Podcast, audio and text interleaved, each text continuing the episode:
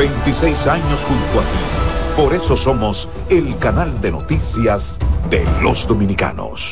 Si tu día suena a... Esto es para ayer.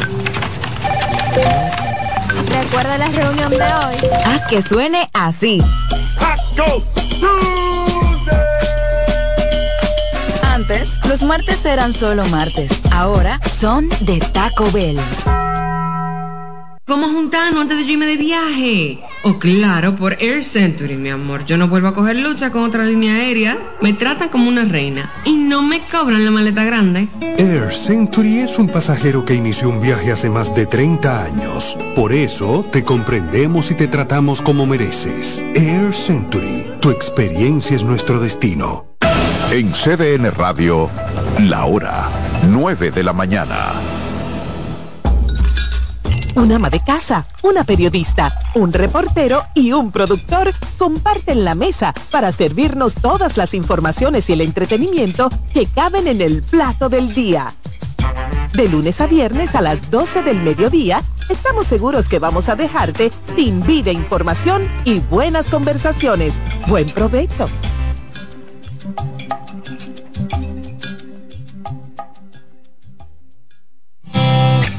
Reyes con mucho más variedad. El periodista más versátil de la Radio Nacional. Reyes con mucho más variedad que hay que oír. Todos los segmentos, informaciones y premios que solo él te brinda con alegría. Reyes con mucho más variedad. El programa que lo tiene todo. Oh. Reyes Guzmán con mucho más variedad a las 2 por CDN Radio. Lo que hay que oír.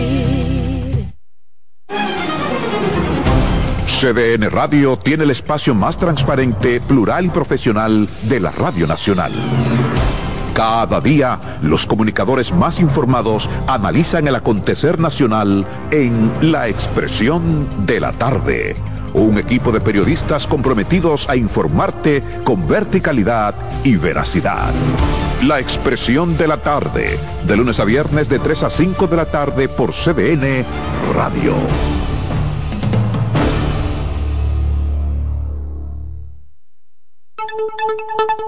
En CDN Radio, un breve informativo. La Oficina Nacional de Meteorología informó que para este viernes los efectos de un sistema de alta presión estarán generando condiciones soleadas y de escasas lluvias sobre el país.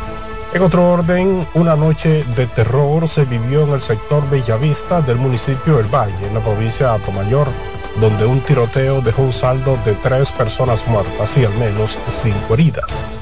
La tragedia golpeó a la comunidad cuando un grupo de individuos a bordo de un vehículo irrumpió en una partida de dominó abriendo fuego indiscriminadamente. Amplíe esta y otras noticias en nuestra página web www.cdn.com.do. CDN Radio. Información a tu alcance.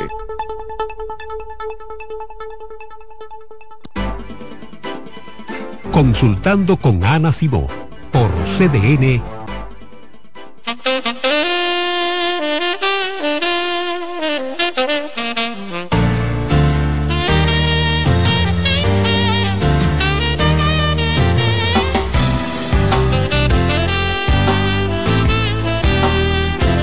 Buenos días, buenos días. Bienvenido a Consultando con Nana Simón, esta nueva entrega de los viernes.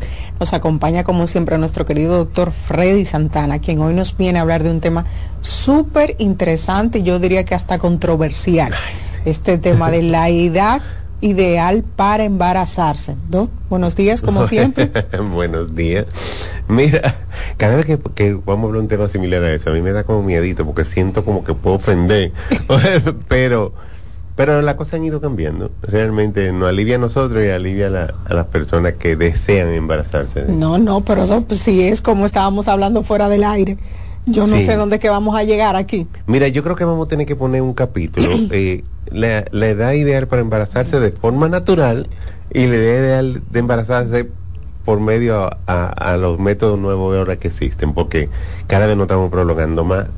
Claro con de mano de un infertilista, con transferencia de gametos y todo eso. Sí, pero es eh, lo que usted está planteando es súper interesante y yo creo que en el futuro eh, esa división hasta puede ser posible. Claro o sea, que, que sí. nos planteen esas dos posibilidades, lo natural y ya los, los, los medios que están ahora, si lo podemos llamar artificiales, usted sabrá más de esa parte, porque es que cada día la ciencia avanza mucho más. Mira, y voy a hacer la comparación antes de entrar en el tema de por sí. A veces, antes, por ejemplo, una mujer que se preparaba, que es un método que debe ser definitivo cuando ya usted sienta que ya no quiere tener más muchachos, pues entonces le crea la duda, hubo un divorcio, se casa con una persona que no tiene hijos, que quiere tener hijos, entonces buscan como esa opción de recanalización o de poderse embarazar otra vez si estamos hablando de años atrás, el único método que teníamos era la recanalización. O sea, volver a cortar los tubitos que cortamos y empatarlo, o sea, eh, canalizarlo, recanalizarlo.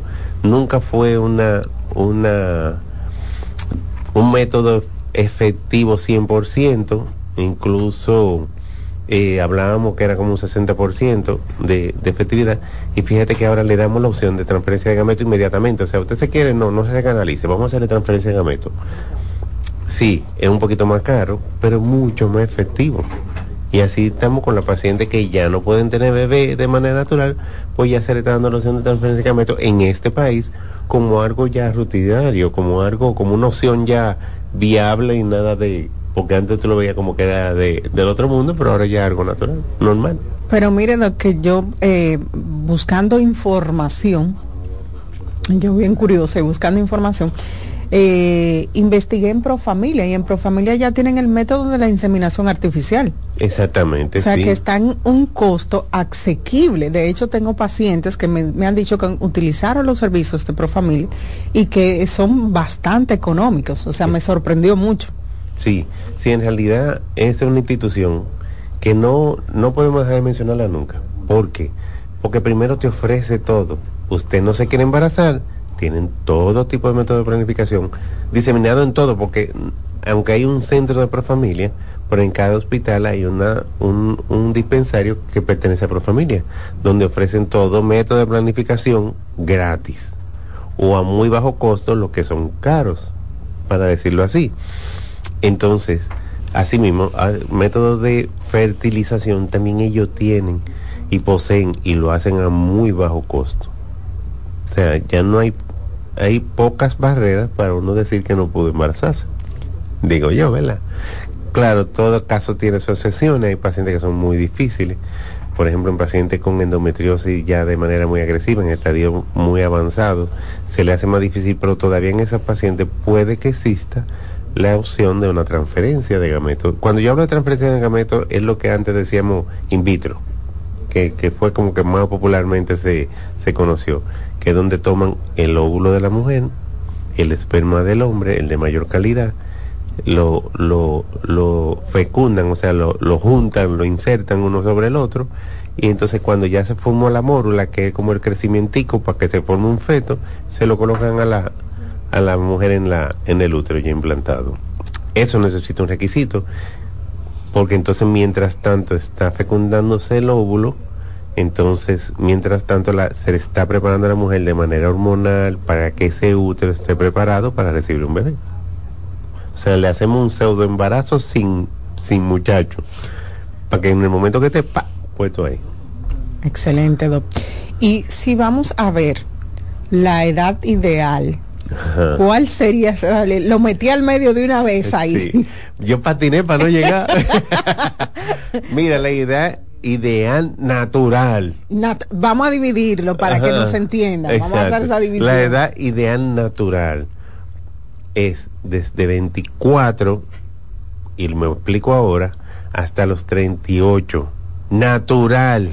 ¿Está bien? Ahora, que usted se embarace antes y le vaya bien, bien. Que usted se embarace después y le vaya bien, bien. Que su abuela se, se embarazó a los 50 de manera natural, bien. Pero no es lo normal. O sea, no es lo ideal.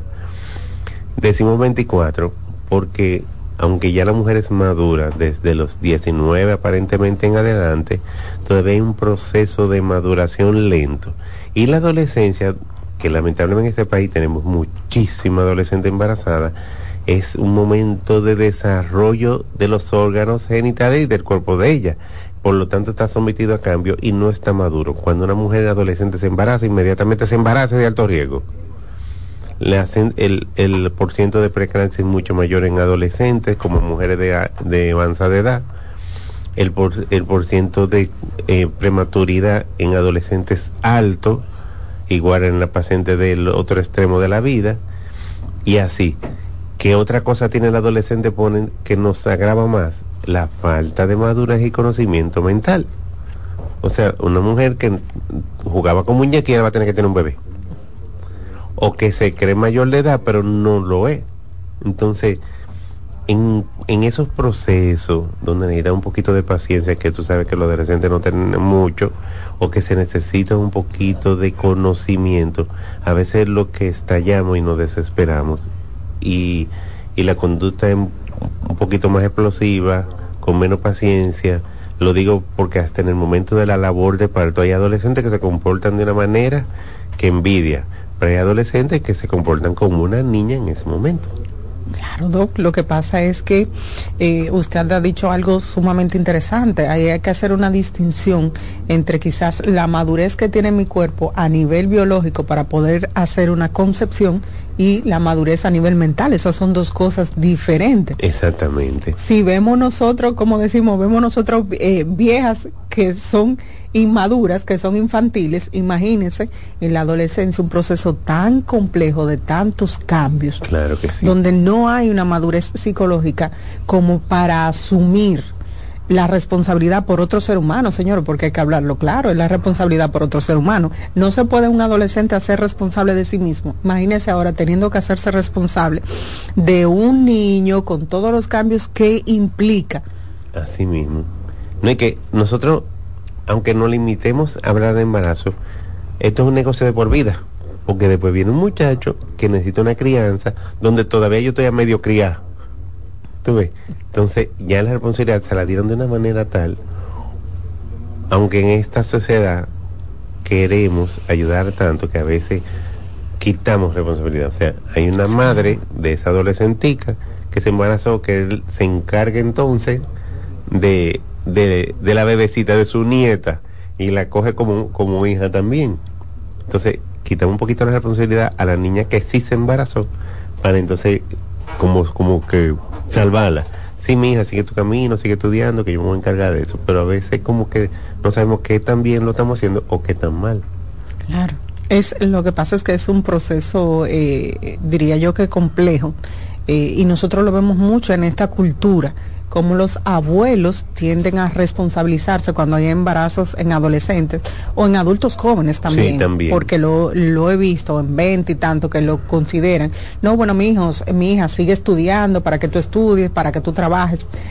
Y a veces la misma realidad económica que tiene esa, esa joven eh, no, no puede asumirla. No, no la puede asumir y entonces se ve la obligación de que los abuelos o la abuela en este caso tenga que responsabilizarse por ese niño y nosotros eso lo vemos mucho. Eso es así, eso es así. Entonces, eh, por esa misma situación también existe la otra cara de la moneda. Las mujeres cada día más, por el hecho de que nos estamos formando, no solamente social, sino económico y profesional, entonces prolongamos el momento de que queremos hacerlo de manera responsable para embarazarse. Entonces ahí que entonces chocamos con el con el tema de que ¿y por qué el doctor dijo que a los 38? que hasta los 38. Sí, hoy yo ahora estoy haciendo una maestría, por eso está volviendo loco. eh. Pero yo, ahora que yo estoy comenzando a vivir, Así mismo, así mismo. Yo las entiendo. No solamente aquí, porque este es un país que va como en vía de desarrollo. Si vemos en países ya desarrollados, pues entonces llega un momento que hasta el, crecimiento de la población disminuye porque esa misma persona llega un momento que hasta decidió no quedar embarazada. Porque ya yo alcancé una- un nivel maduro, porque ya yo tengo eh, un nivel económico bueno, pero la edad no me voy a poner en esta edad a tener un muchacho y deciden no tener muchachos. Pero también aquí hay una costumbre, vámonos para Nochebuena, por ponerlo así. ¿Y tú, mi hija, cuándo te va a embarazar? en Nochebuena, en la Semana Santa, en las reuniones familiares y ahí entra el elemento de la presión. Ay, que, sí. que muchas veces, eh, que, es- que- que eso es importante. Si nos vamos con ese tema y hacemos el programa solamente de eso. La presión social, muchas veces cuando las mujeres estamos en edad fértil, para que tengamos hijos, a veces suele ser tan abrumadora que puede llevar a tomar decisiones erradas Así mismo. errada para salir de ese tema, para resolver eso, porque eso es un tema que tenemos, una asignatura que tenemos pendiente ahí y no le hemos cursado. Entonces comienza la familia, comienzan los amigos, comienzan a decirte, ¿y tú para cuándo? Se te va a pasar la guagua. Ay, Hay que, tú los hijos hay que tenerlos. sí. Si tuviste uno, que cuándo que va a tener el otro. Si tuviste el varón, que cuándo que va a tener la hembra y viceversa. O vengan, vengan, vayan de su tía que vamos a chorrar. Eh, esa, esa está muy buena. Sí, y vamos. O, o, o después, bueno, consuelo, el que Dios no le da hijo, el diablo le da sobrino. Ay, sí. Y por ahí seguimos con muchas cosas Ay, más. sí. Y esto genera una presión para esa mujer que está en esa edad fértil que muchas veces la puede llevar, eh, como dije, a tomar decisiones Claro. eh, erradas que tengan un impacto en su vida, que después más adelante son dos los que van a sufrir las consecuencias, ese niño que viene y ella. Exactamente, también. eso es así. Entonces, y como usted decía, hay, hay mujeres que deciden no tener hijos y es válido, el que, de- el que no quiere tener hijos también es válido. Sí, mira, hay una situación, y, y voy a meter a muchos médicos en el medio, y perdonen, pero que yo vivo de esto y veo lo que me pasa también y lo que le pasa a nuestra paciente, de que hay un, hay un tipo de poliquitosis ovárica, vamos a ponerlo así. Que es la poliquitosis ovárica. O sea, doctor. usted tiene que hablarlo en español. Ah, poliquitosis ovárica que cursa con amenorrea, o sea, falta de la menstruación, androgenismo, o sea, aumento de, la, de las hormonas masculinas y por lo tanto pueden dificultar el, si no se controla, porque todo eso se controla, se puede dificultar entonces la fertilidad, o sea, el, tener bebé. Tenemos dos clases de médicos. Hay un médico que la concientiza, vamos a poner en tratamiento, el tratamiento prolongado, en el momento que tú quieras quedar embarazada, no espere ese momento, vamos a poner tratamiento de ahora y cuando tú quieras quedar embarazada, entonces simplemente se estimula un embarazo. Pero hay otros que dicen, mira, yo tengo que poner tratamiento, pero tú tienes que buscar un muchacho. Sí, claro. Pero el- a veces me llega la conciencia, pero que yo no tengo ni novio. ¿Cómo voy a buscar un muchacho, o sea, un ventú? Entonces, eso es otra presión. Claro. Mal pre- la presión familiar que le dan. Entonces, a veces, eh, aunque pongamos un rango de edad, todos los casos, como siempre he dicho, se particularizan. Porque usted no es simplemente una persona que, que, que eh, para, para tener bebé, una, una reproducción, sino que simplemente usted abarca todo y en el momento que usted necesite, o en el momento que se pueda, pero que también usted pueda sopesar que vamos a tener un muchacho o no, entonces ese es su momento. Claro, siempre va a estar a la mano de su pareja, a la mano del médico, a la mano de todo. Hay muchas formas de buscar, documentarse y todo eso. Vamos a empezar a buscar. No hay que esperar el momento de querer embarazarse. Vamos a empezar a buscar de temprano qué es lo que se puede hacer. ¿Verdad? Y yo escuchándole hablar, me remontaba a muchos comentarios que dicen por ahí, como, "Bu- busca tu muchacho, tú lo que tienes que buscar tu muchacho, porque el- el- los hijos son de la mujer. Ah, sí. Búscate tu muchacho, entonces comienza eso también un tema, hacer presión eh, en este sentido con esta mujer, imagínese cuando comienza los amigos, que la sociedad, que los familiares, comienza toda esa presión. Y vemos el caso de mujeres que, como usted decía, incluso no tienen pareja. Entonces, ¿qué hago? Exacto. Entonces, una, una carrera contra reloj. Entonces, se me va a pasar el tiempo. Entonces, yo no tengo pareja. Ahora tengo la presión de tener muchacho y buscar pareja. Ah, Las que- dos juntas. Que con desesperación no se consigue el ideal. Ojalá aparezca, pero no, con desesperación no se consigue. Entonces, esa fácilmente se embaraza de pero no, como no fue un asunto de amor ni de ni de convivencia, pues entonces posiblemente no duremos como pareja, pero sí me quedo con el muchacho. Pero yo quiero tener otra, entonces con otro. Mire, pero yo he escuchado casos en consulta, eh, de mujeres que han tenido eh, relaciones sexuales con hombres con el fin de quedar embarazadas. O sea, no le interesa relacionarse con esa persona, simplemente yo digo, es un donante de esperma que están buscando. Y ya, o sea, yo me, como decimos un buen dominicano, yo me acosté con ese hombre para tener un hijo y ya yo tengo mi muchacho, a mí no me importa saber de él. Y no entendemos también el impacto que eso puede tener en ese niño porque es un ser humano que tiene la necesidad de vincularse con esa figura paterna. Claro, eso es así. Entonces traemos un hijo al mundo ya porque había que traer ese hijo al mundo sin pensar en ese ser humano, en sus necesidades emocionales que las va a tener. Exacto. Sucede mucho cuando llegamos como al límite superior de la vida, que ya tenemos una vida económica buena y dice, yo no necesito hombre, yo tengo como, como mantenerlo. Ah, yo sí, no claro. necesito el hombre para que me, me preñe, para decirlo así. Y, y en realidad el impacto es fuerte porque como tú dices, ok, usted se siente segura, pero ¿y el niño? Claro. Es así. Es así. Claro. Hay, hay, un, hay un meme que suena mucho por ahí, porque la amiga se ofendió, yo no sé si tú lo escuchas, porque dice de que, que, la, que se quedó embarazada de gemelo y dice de que ay, por fin va a tener dos de una misma persona. Ay, qué fuerte. qué fuerte está eso. Así que sí es fuerte. Tan sumamente fuerte, pero eh, es un tema, eh, un tema amplio, es un tema complejo. Complejo porque a veces lo, lo miramos solamente en el sentido de una necesidad, mi necesidad, y no pensamos las necesidades de este ser humano que yo voy a traer al mundo Eso es así. y el impacto que eso puede tener en su vida. ¿Sabe las personas que están hoy en día yendo a consulta por el tema de yo nunca conocí mi papá, mi mamá nunca me dijo quién era mi papá? Ujú.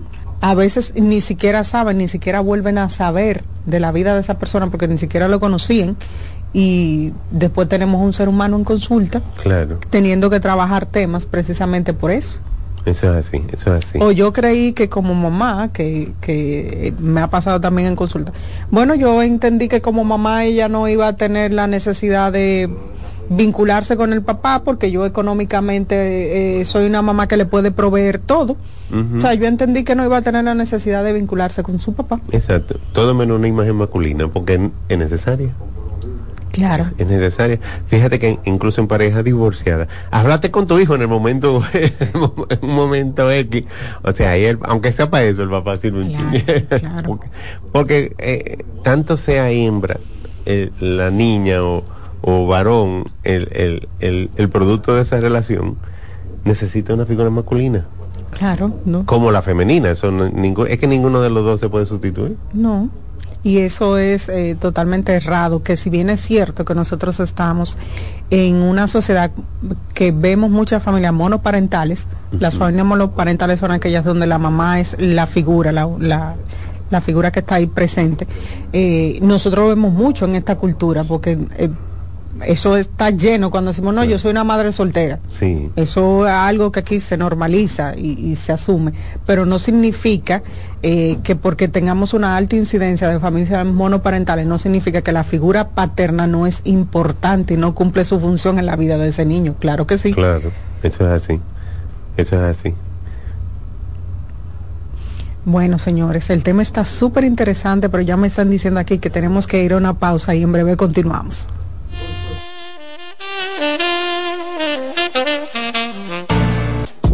Estás escuchando Consultando con Ana Simón. Estás en sintonía con CDN Radio. 92.5 FM para el Gran Santo Domingo, zona sur y este. Y 89.9 FM para Punta Cana. Para Santiago y toda la zona norte en la 89.7 FM. CDN Radio. La información a tu alcance. ¿Te perdiste algún programa? Todo nuestro contenido está disponible en mi canal en YouTube. Ana Simón. Señales de alerta de la depresión en niños y adolescentes. Detectar la depresión en niños y adolescentes puede ser más complicado que en adultos, ya que los síntomas pueden manifestarse de manera diferente. Algunas señales de alerta que podrían indicar la presencia de depresión en niños y adolescentes Incluyen cambios en el estado de ánimo. Puede mostrar tristeza extrema, irritabilidad, apatía o una disminución significativa en el interés por actividades que solían disfrutar. Cambios en el patrón de sueño, cambios en el apetito y como resultado, cambios en el peso corporal. Muestran una disminución general de la energía y la motivación. Presentan dificultades en la concentración de tareas escolares o actividades diarias. También expresan pensamientos negativos acerca de sí mismos y sentir que no son lo suficientemente buenos. Aislamiento social, quejarse de dolores de cabeza, dolores de estómago u otros síntomas. Cambios en el rendimiento escolar, manifestar conductas autodestructivas, como cortarse, hablar de suicidio o hacer intentos de suicidio. Si observas varios de estos síntomas persistentes en un niño o adolescente, es esencial buscar ayuda de un profesional de la salud mental para una evaluación adecuada y un diagnóstico preciso. La detección temprana y el tratamiento de la depresión en niños y adolescentes son fundamentales para ayudarles. Soy Rosa Hernández, psicóloga clínica del Centro Vidi Familia Ana Simón. Polish abre nueva sucursal en San Isidro. Sí, su puerta rosada está abierta para ti en Plaza Fama Autopista San Isidro. Más información 809-544-1244. Síguenos, Polish RD. Cansado, loco por salir de la rutina para vivir una experiencia inolvidable y aún no decides a dónde escaparte. Atlantic Tours te ofrece las mejores ofertas en resorts y excursiones en los principales destinos de República Dominicana. Contáctanos al 809-964-9714 para crear momentos inolvidables junto a nosotros. Encuéntranos en línea como atlantictoursrd.com o en nuestras redes sociales arroba Atlantic Tours RD y exploremos juntos las maravillas de nuestra bella isla. Atlantic Tours, Experience and Enjoy. La terapia del habla y lenguaje va dirigida a todas las personas, desde recién nacidos a adultos mayores, que presenten alguna discapacidad comunicativa. El terapeuta del habla interviene en afectaciones del lenguaje, articulación, deglución, alteraciones de la voz, malos hábitos orales, entre otros.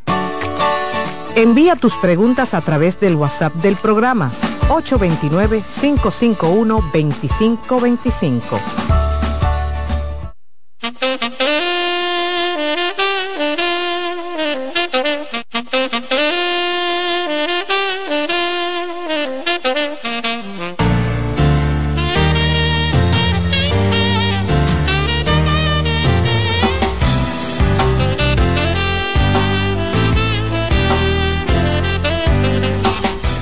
Regreso en Consultando con Ana Simón nos acompaña en esta primera hora el doctor Freddy Santana, nuestro querido ginecólogo, quien hoy nos ha estado hablando de un tema súper interesante, la edad ideal para embarazarse.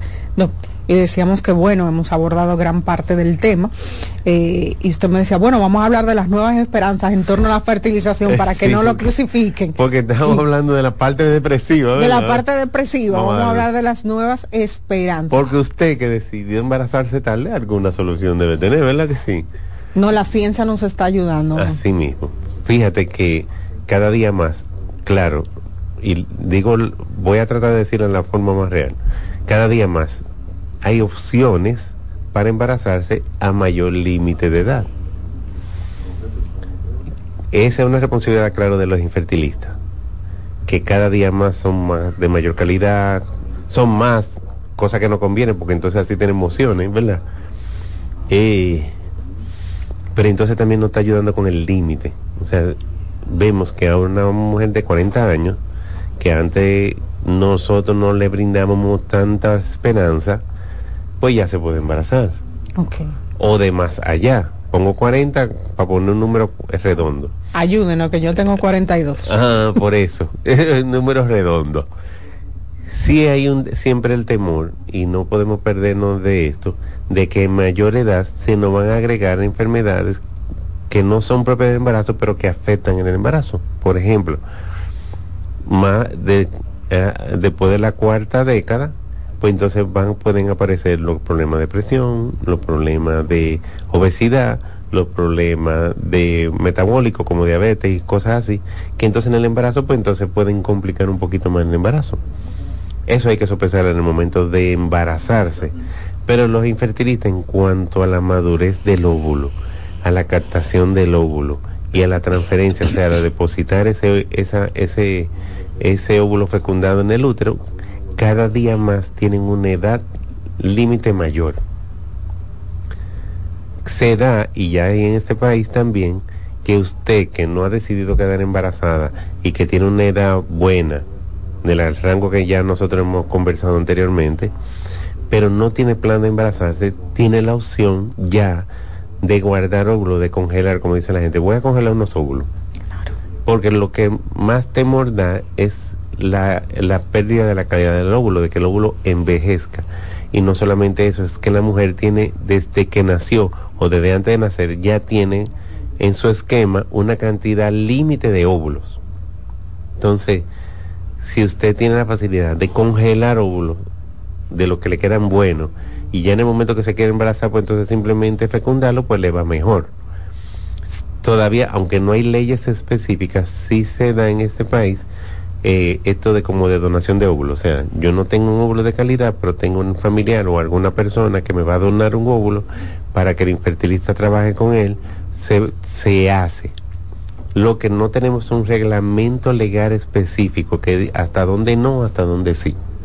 O qué le pasa a la persona, además de, de que tenemos que trabajar la parte psicológica y social, tanto de la persona que va a recibir el óvulo como de la persona que lo va a donar porque los dos tenemos que aceptar esa misma situación. Hay otra situación más, que era la que estábamos conversando afuera de cámara antes de entrar, de que se está dando la práctica y se está eh, estudiando eh, y se está practicando, no todavía no ha salido así como de una manera tan explosiva, pero sí se está dando lo que es rejuvenecimiento de óvulos que son estos científicos que trabajan con fertilidad, que están buscando la manera de que ese óvulo de quizás en la mujer que está decidiendo embarazarse tarde y que esos óvulos no son de calidad, rejuvenecerlo, cosa de que sea apto para un buen embarazo y un producto óptimo, un bebé óptimo. También, ¿qué nos va a decir? Que quizá con el tiempo tú vas a tener 60 años y en ese momento tú vas a querer embarazarte, pues te embarazas. Esa es la esperanza que tenemos. No, pero eso, como comentamos fuera del aire, eso sería algo, eh, un descubrimiento eh, científico, pero altamente beneficioso. Claro, claro. Aparte de que va a prolongar la edad, usted sabe la, la lo que podría evitar en, torno ya todo lo... ese estrés. Ese estrés. del límite de, embarazo. Del límite del embarazo, de que cuándo es que va a poder ser, que... Mira, yo te lo voy a poner hasta más, más fácil. Mira, a veces yo digo, yo tengo que hacer un estudio de esto, porque es tan frecuente, tan como tan... Mira, pacientes que ya tienen sus hijos, o sea, tienen su paridad satisfecha. Tengo tres muchachos, el último tiene 15 años, te estoy hablando así. Pero la mujer pica 40, 45 años, en ese rango. Se le mete un deseo de embarazo. No sé si es porque por el temor de que estamos llegando al límite de la edad reproductiva. No sé, realmente eso es lo que voy a estudiar. Vamos a tener que trabajar con terapeutas porque ese estudio hay que hacerlo. Porque lo veo muy frecuente. Tú sabes lo que es muy frecuente. Que, que aún tengan los embarazos, esa edad, se le hay como un deseito, como esa campanita, así como el tiempo biológico que le está gritando otro embarazo, le sucede. Incluso pacientes que se han preparado, doctor, mire, ¿usted cree que se pueda? ¿Y qué te pasa? Pero tú no tienes tu muchacho, sí, pero como que yo quiero tener otro. Creo que eso tiene que ver mucho por esa, por esa parte de saber que pronto ya no va a poder. Entonces, con este nuevo avance, pues ya no hay límite. Bueno, doc, pero pudiera, usted lo dice así y de repente se me ocurrió que usted puede hacer un estudio cualitativo de eso. Sí, sí. y sería súper interesante ver los motivos cuando ya y por sobre todo en las mujeres que vamos a decir tienen sus eh, tienen sus hijos ya que se suponen que están satisfechas con esta parte al llegar a ese límite de edad que las mueve a querer un nuevo embarazo eso sería súper interesante Sí, porque realmente me, a mí me llama mucho la atención. pero claro que sí doc porque diríamos bueno no sería el mismo caso de mujeres que no han tenido un hijo y llegan a esa edad que entenderíamos que viene la presión social, Sí, que claro. viene la presión de el mismo reloj biológico y entenderíamos que ya esos son factores eh, que inciden Sí. y son de peso, pero a las que ya tienen sus hijos, incluso me iría más allá de ahí, o sea, las que tienen sus hijos y que en un momento decidieron que no iban a tener más hijos y se, como decimos aquí, se prepararon. Y Exactamente. que cuando llega a esta edad, entonces de, de repente eh, surge este deseo por tener hijos. Eso sería súper interesante explorarlo y verlo. Sí, sí, en realidad sí. Yo creo que no nos vamos a quedar ahí, que vamos a ver. No, vamos Te vamos a- a, dar noticias. Pero yo hasta lo ayudo, a- Ay, yo hasta lo ayudo a hacer ese, Sí, porque en verdad. ese proceso de investigación, ese trabajo Pero- de investigación. Pero yo creo que es eso, que es que todavía tenemos esa presión del límite. Y cuando llegamos a ese límite o estamos cerca, como que, no sé. Porque tenemos un país que enseña a la mujer a que usted es madre. Usted tiene que ser, usted tiene que crecer. O sea, usted se hizo profesional, felicidades. Pero usted lo que tiene que tener muchacho. Entonces quizá eh, esa misma, ese mismo peso social, entonces lo que no, nos lleva como que hay, y si ya yo no voy a tener más, es lo que yo pienso. Pero concluiremos, porque esto no se va a quedar así. Eh, No, Esta que- historia continuará. La historia continuará y les haremos saber cuando el doctor tenga los resultados de ese estudio, que usted pueda hacer un Claro. piloto, doc, haga un piloto. no, ya estoy motivado. Hoy es Motívese, viernes, pero estoy motívese motivado. y haga un piloto ahí para que por lo menos veamos los resultados de un piloto. Eso es así. Súper interesante, señores. Recordándole que si ustedes quieren hacer sus preguntitas al doctor Freddy Santana sobre el tema que estamos tratando o cualquier otro tema referente a su área de trabajo, que es la ginecología, usted puede llamar al 809-683-8790 o al 809-683-8791. Desde el interior y celulares sin cargos al 809-200-7777. También puede escribirnos a nuestra flota solamente para lectura y usted puede hacer sus preguntitas que cuando tengamos un chance nosotros le leemos. Doc, ¿qué se nos queda de este tema? Súper interesante. Mira, bueno, entiendo, toda mujer, y ahí vuelvo, caigo en la consulta ginecológica. En la consulta ginecológica estamos hablando, y todas las veces hemos hablado, que por lo menos una vez al año la mujer tiene que presentarse al ginecólogo para chequear papá Nicolau, eh, porque sabemos que el papá Nicolau lo que nos va a evitar es eh, cáncer de, de, cuello, que es lo que nos está buscando, porque es la única forma que podemos eh, diagnosticar a tiempo o por lo menos irlo previniendo. Pero no solamente ahí, usted tiene deseo de embarazarse, vamos a hablar con el doctor. Mire, doctor, esto, programarlo con tiempo. Usted no tiene deseo de embarazarse, pero tiene una irregularidad menstrual, o tiene algún factor agregado, o tiene un familiar que tiene problemas con fertilización. Es bueno en el momento de la consulta abarcar todo eso, porque ese es un momento de consulta, es el momento en que usted tiene que hablar lo que a usted le motiva, aunque no sea en este momento su plan de embarazarse. ¿Por qué?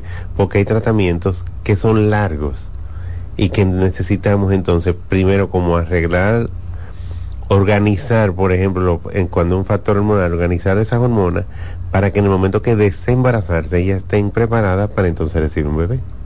Excelente, Doc. Tenemos una llamadita. Buenos días. Buenos días. Por favor, baje el volumen de su radio. Ah, para de lo mismo que estaban hablando de eso, de, de pareja, sí. Yo fui una persona que mi mamá, un ejemplo, tuvo una relación así. Y yo fui una persona que pude, vine a saber quién era mi papá cuando yo tenía 43 años, yo tenía 53. Y lo grande del caso, que coincidencia de la vida, yo viví en un campo de limón para allá, del aguacate de limón para allá, por cerca de Altamira. Y toqué la coincidencia que fui a Santiago a vivir. Y por casualidad de la vida, viví cerca de mi papá y ni él sabía que era mi papá, ni yo tampoco. O sea que nos conocíamos, pero él no sabía que era mi papá, ni yo sabía que era mi, que yo era su hijo. Oiga eso. Ahí dice que el destino hace cosas, porque mira de tanta vuelta donde vino a juntarlo. Claro, y gracias por que al, a este oyente por comentarnos sobre su situación, una situación que es común, que no, no es tan infrecuente aquí en nuestro país lo que él planteaba. Tenemos otra llamadita. Buenos días. Gracias, buenos días. Eh, ¿Alguna pregunta para el doctor? Sí, le escuchamos. Gracias. Una persona que se haya hecho una esterectomía completa, eh, cuando es normal que tenga ciertas manchitas como no flujo, sino no de sangre, sino como verdecita, ya con dos meses de haberse realizado. Ok. Mira, mira qué pasa. Hay un momento de evolución de la cirugía. Tú no tienes el útero, pero tiene una cúpula, o sea, la parte que ocupaba antes, el cuello del útero que se aboca en la vagina, pues eso la cerraron y le hicieron unos puntos de sutura para que no se abra. Esa situación, ese tiempo de cicatrización puede aumentar un poquito lo que es el flujo, porque el hilo, el material de sutura, es un material extraño al cuerpo y el cuerpo trata de defenderse y a veces segrega líquidos como para adecuarlo o en el proceso de cicatrizar también puede suceder. Pero esa es la parte normal. Si tú sientes que es algo anormal, simplemente tú te acercas a tu ginecólogo o a la persona que te operó para que evalúe esa evolución. Porque es muy poca y no es constante. Sí, pero puede suceder. Ok, ok. Una otra preguntita y disculpe, doctor. Dale. Eh, cuando se hace ese tipo de, de cirugía en otro país, en Europa, se le hicieron a una persona muy cercana a mí, me, le dijeron que debieron ponerle una inyección inmediatamente, le hicieron la cirugía para que ella pudiera tener menos resequedad o poder tener eh, un poquito más de ubicación. Eh, en casos que conozco también, por lo menos el mío quizás es más raro, yo no tengo tanto como se esperaba, es que yo estoy normal, va a depender del organismo de cada quien o si existe esa vacuna o esa inyección para después de un proceso como ese la mujer no quede como con tanto eh, queda tanto trauma el momento de la relación. Lo escucho por la radio. Ok, mira, mira, todo se particulariza y te explico. Por ejemplo, si la histerectomía es el retiro del útero, si retiraron ovario, entonces sabemos que va a caer lo que se llama una menopausia eh, eh, instantánea. Hay muchos métodos, no necesariamente una inyección. Lo que pasa es que dependiendo del protocolo de manejo de ese país, entonces yo tengo por poner una inyección inmediatamente, que sería un sustituto hormonal, simplemente, o se busca otros medios. Lo recomendable es tener un control hormonal post histerectomía para ver cómo está tenemos otros métodos y me voy a aprovechar de ti para decirlo. Tenemos lo que también es el chi hormonal, que se pone debajo de la piel, se mantiene por seis meses, o sea, se va recambiando cada seis meses y te va a sustituir de manera natural, porque no es una hormona animal, sino de, eh, traída de una planta de manera natural, esa carencia y evita la resequedad, más otros síntomas de la menopausia como calor, falta de sueño, mal humor, eh, falta del deseo sexual y todo eso. Seguimos respondiendo sus llamaditas. Buenos días. buenos días. Le escuchamos. Sí, tú sabes qué es lo que pasa con eh, eh, el hombre que llamó ahí, que, que no conoce a su papá. Eh, eh, lo que pasa es que esas son mujeres sinvergüenza. Así misma, así mismo fue la mamá mía, esa sinvergüenza, por estar pegando cuernos. Pero a veces como que es difícil catalogarlo porque hay que ver la situación de cada quien, porque lamentablemente los hijos se afectan y quizá por eso es la forma que usted lo entiende, pero nadie estaba ahí en ese momento. Claro. Así que vamos a ver, no sé. Claro, una cosa es que podamos ver el impacto que eso puede tener en la vida de ese ser humano que viene y otra cosa es que partamos de juzgar a esa mujer que en el momento determinado, por las razones que no sabemos, tomó esa decisión. O sea, nosotros no somos quienes para juzgar. Tenemos una llamadita por aquí. Buenos días. Buenos días. Buen día. Sí, le escuchamos. Eh, Una pregunta, doctor. Háblenme de los métodos de, de esterilización, porque yo le tengo un poquito que si uno se, se corta o se amarra o le ponen una grafita a las trompas, depende del método que uso, es que uno puede optar por la de trompas. Entonces, yo por lo menos me quiero hasta el 5, ¿qué se llama? Y como que tomé la decisión muy apresurada y me arrepentí de esperar por lo menos un poquito más, este año. Y quiero saber más o menos qué probabilidad hay de yo quiero realizarme una recanalización de trompas. No, un tiempo límite para hacerlo. Mira, antes que te vaya, ¿qué edad tú tienes? 27 años. Ay, diatre. Ok, me voy contigo.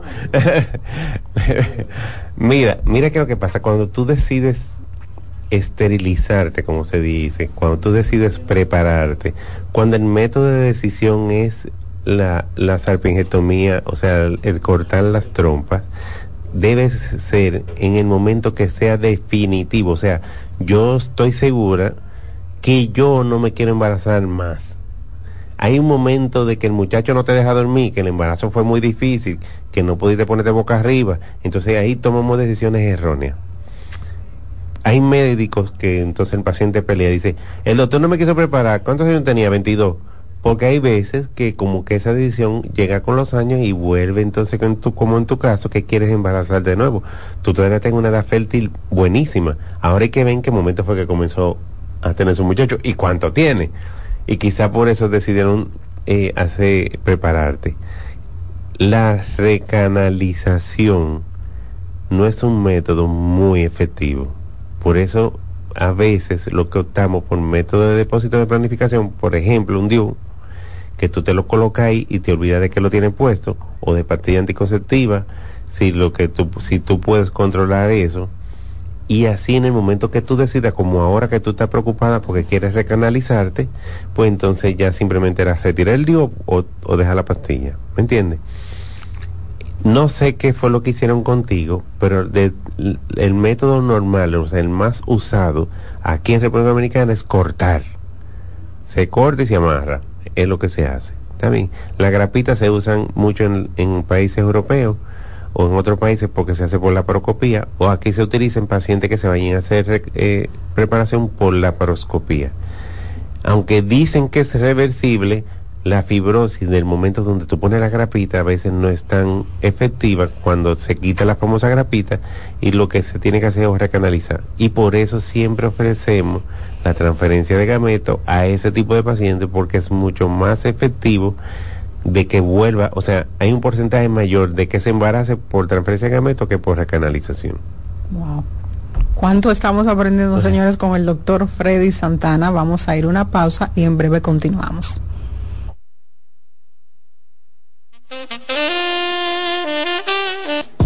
Estás escuchando Consultando con Ana Simón. Estás en sintonía con CDN Radio. 92.5 FM para el Gran Santo Domingo, zona sur y este. Y 89.9 FM para Punta Cana. Para Santiago y toda la zona norte en la 89.7 FM. CDN Radio. La información a tu alcance. ¿Te perdiste algún programa? Todo nuestro contenido está disponible en mi canal en YouTube. Ana Simón. Hola, soy Heidi Camilo Hilario del Centro Vida y Familia Ana Simón. En esta ocasión te quiero hablar acerca de viviendo con terceros.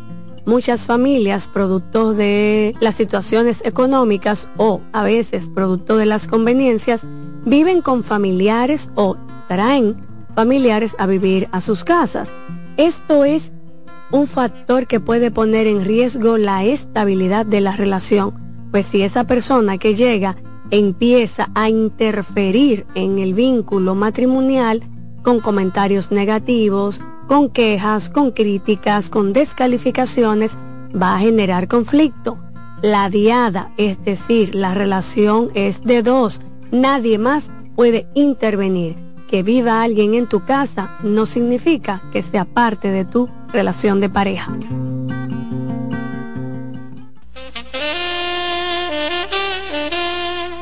Ay, señores, déjenme contarle. Camila Casual ha creado su nueva línea Homeware, la cual nos trae blusas, pantalones cortos y largos, vestidos con tirantes. Y miren, en tejidos de rayón, satín y crepé, con hermosos estampados para una edición limitada. La edición es limitada, ya ustedes saben, es una colección bien pensada desde la selección de los tejidos suaves y sus delicados detalles que han sido cuidadosamente elegidos para satisfacer a nuestra musa, una mujer con objetivos claros, inteligente, decidida, que sabe florecer en todos los momentos. Yo soy una chica, Camila, y tú lo eres. Cansado, loco por salir de la rutina para vivir una experiencia inolvidable y aún no decides a dónde escaparte. Atlantic Tour te ofrece las mejores ofertas en resorts y excursiones en los principales destinos de República Dominicana. Contáctanos al 809-964-9714 para crear momentos inolvidables junto a nosotros.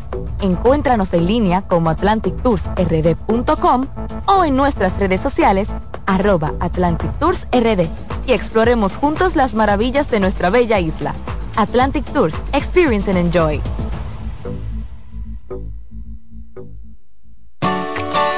Envía tus preguntas a través del WhatsApp del programa 829-551-2525.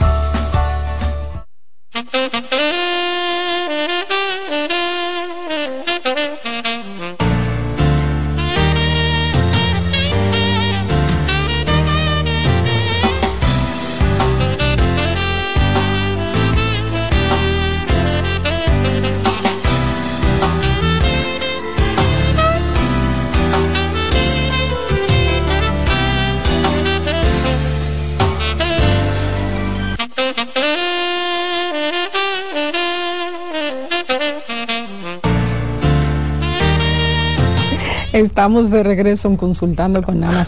Estamos hablando hoy en día de la edad ideal para embarazarse. Así mismo. Miren, nosotros vamos a tener que hacer un programa público y entonces hacer... detrás de cámara. Detrás de cámara, ¿verdad? Porque hay temas que se desarrollan detrás de cámara en, que tienen que ver con el tema y que no tienen que ver con el tema. que se torna interesantísimo. Si ustedes supieran, señores. un el programa se va a llamar Un detrás de cámara. Así mismo, sí, con Margarita y Freddy.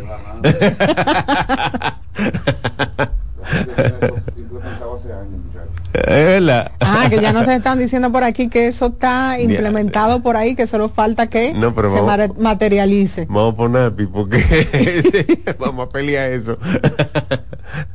Mira, lo que pasa es que, es que, es que este tema, por más que sea, llama la atención, realmente y, uno quiere eh, como tener la esperanza por un lado, brindarle mucha esperanza a las personas, pero también no nos podemos negar de que tenemos que hacerle saber la realidad.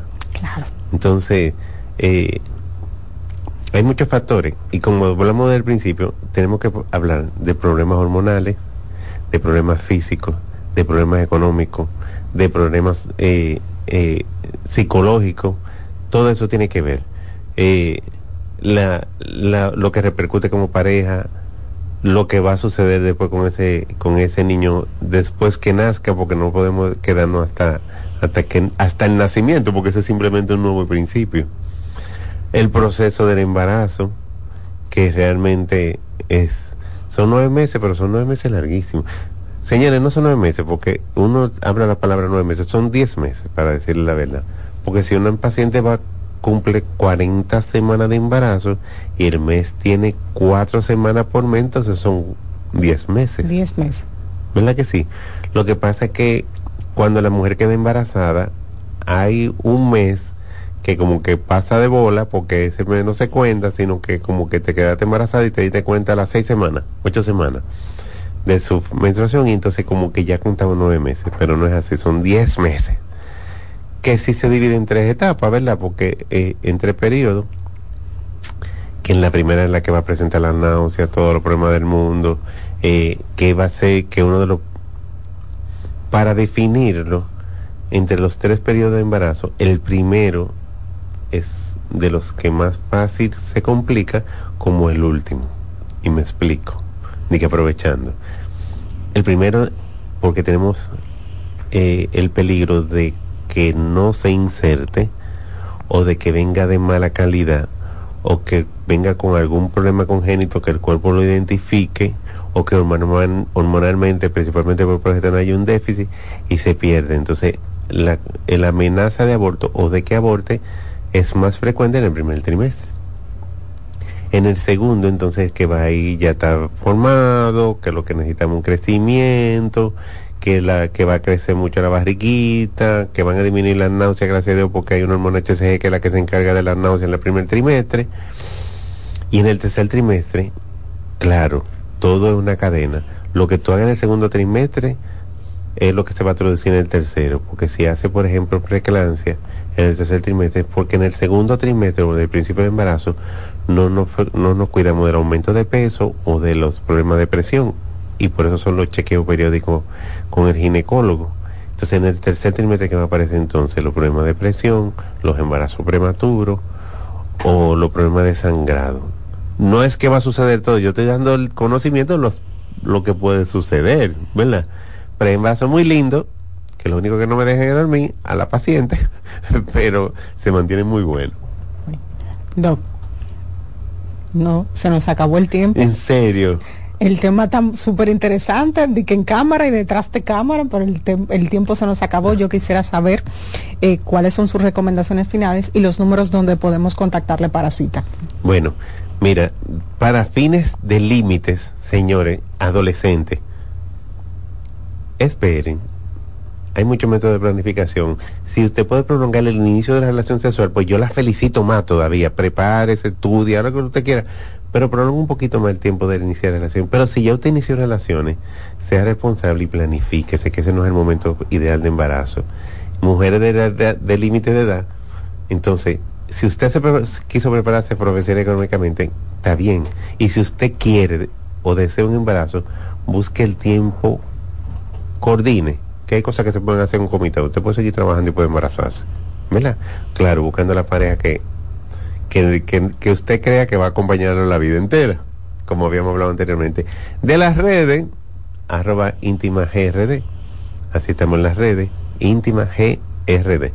Y por la racita vía WhatsApp, 849-633-4444. 849-633-4444. Es vía WhatsApp. Escribe o manda nota que no se toma eh, llamada directa. ¿Está bien? Excelente, Doc. No tengo más nada que darle las gracias y será hasta una nueva entrega. Vamos a una pausa y en breve continuamos con nuestra segunda invitada, la licenciada Yoleni González.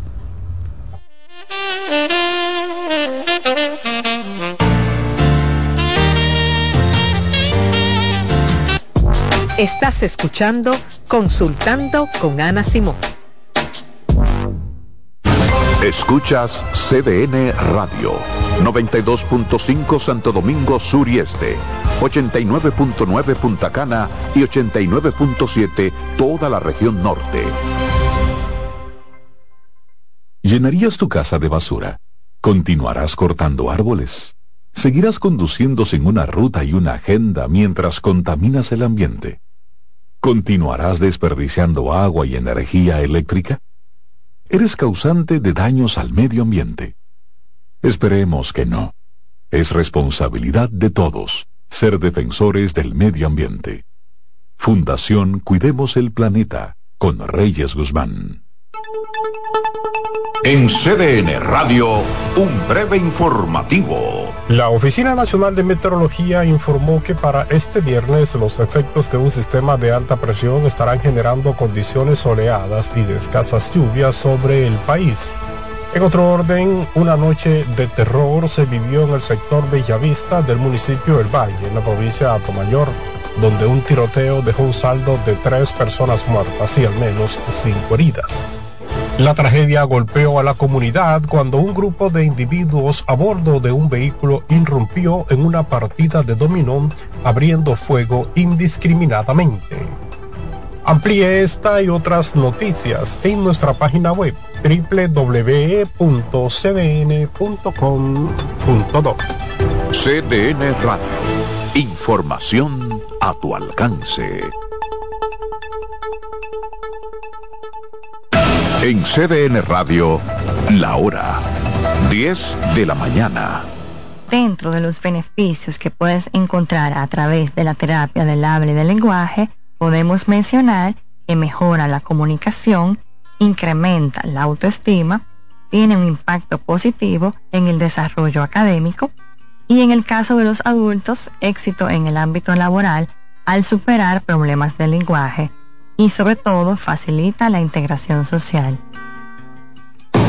Lotoloteca tiene dos nuevos ganadores y esta vez reciben cada uno 24 millones 353 mil 388 pesos. Estos ganadores del Lotoloteca hicieron sus jugadas el lunes 26 de junio en el ensanche Ercilia Pepín, municipio San Francisco de Macorís y en Atodamas, provincia San Cristóbal. Lotoloteca, el juego cambió a tu favor.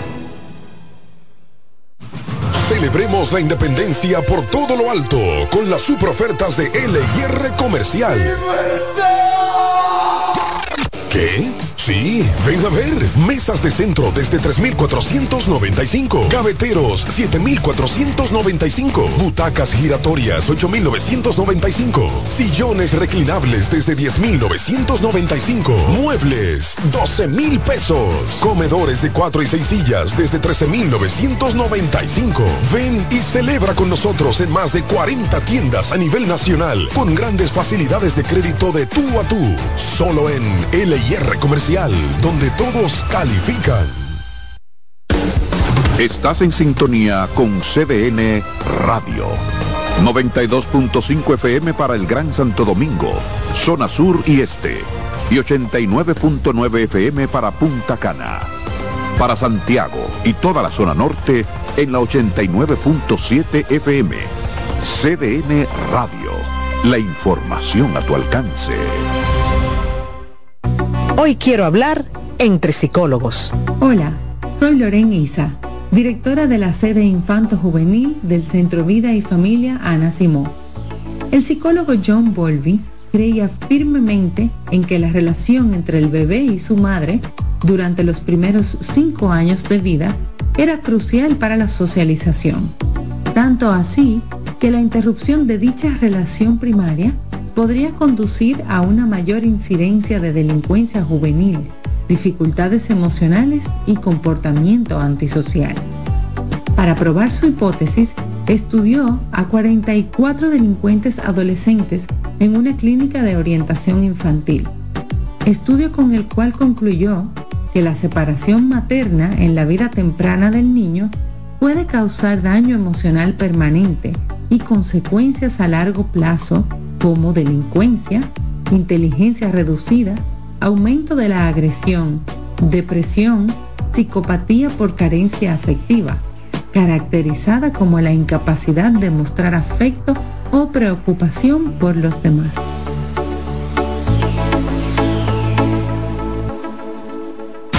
Santos Management presenta sábado 24 de febrero en el Teatro La Fiesta del Hotel Caragua. Santo Domingo de Noche. Guillo Sarante. Sergio Vargas. Y Chabeli. Busca tu boleto en Huepa Ticket. CCN de Supermercados Nacional y Jumbo. Información al 809-922-1439. Invita CDN. Hoy quiero hablar entre psicólogos. Hola, soy Loren Isa, directora de la sede Infanto Juvenil del Centro Vida y Familia Ana Simó. Ante situaciones de crisis, nuestras emociones pueden condicionar la manera en la que reaccionamos, especialmente al enterarnos de que alguno de nuestros hijos pudo haber sido víctima de algún tipo de abuso. Por ello, aquí te dejo algunos tips sobre cómo reaccionar ante eventos como este. Ante sospechas de algún tipo de abuso, lo primero es brindar a la víctima un espacio de confianza y seguridad donde pueda hablar sobre lo que pasó. No poner en duda lo que nos cuente, tratar de no juzgarle, culpabilizarle con frases como ¿estás seguro? No me mientas. ¿Por qué no me lo dijiste antes? Evitar forzar que nos cuente, más bien hacerle saber que buscamos protegerle y ayudarle motivándole a que nos hable de lo sucedido y de lo que necesita. En caso de hacerle preguntas sobre el suceso, emplear aquellas preguntas abiertas como ¿desde cuándo? ¿Qué te hacía? ¿Cuándo sucedía? tomando en cuenta la edad del niño para no abordarle con términos que no conozcan. Tranquilizar a la víctima, asegurarse de que comprenda que hablar fue lo mejor que hizo y de que a partir de ese momento buscarán la manera de protegerle. Recuerde expresarle afecto en todo momento, decirle que no fue su culpa, acudir a las autoridades judiciales competentes, fiscalía, policía, línea vida, mantener la comunicación y escucha activa con la víctima en todo momento, tener paciencia, fomentar una educación sexual adecuada, responder a sus dudas y buscar ayuda psicológica.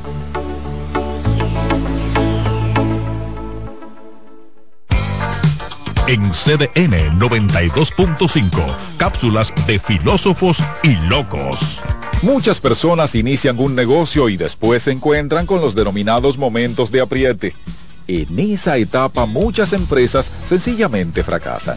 Los expertos dicen que toda persona que emprende necesita contar con una reserva además de un fondo para emergencias.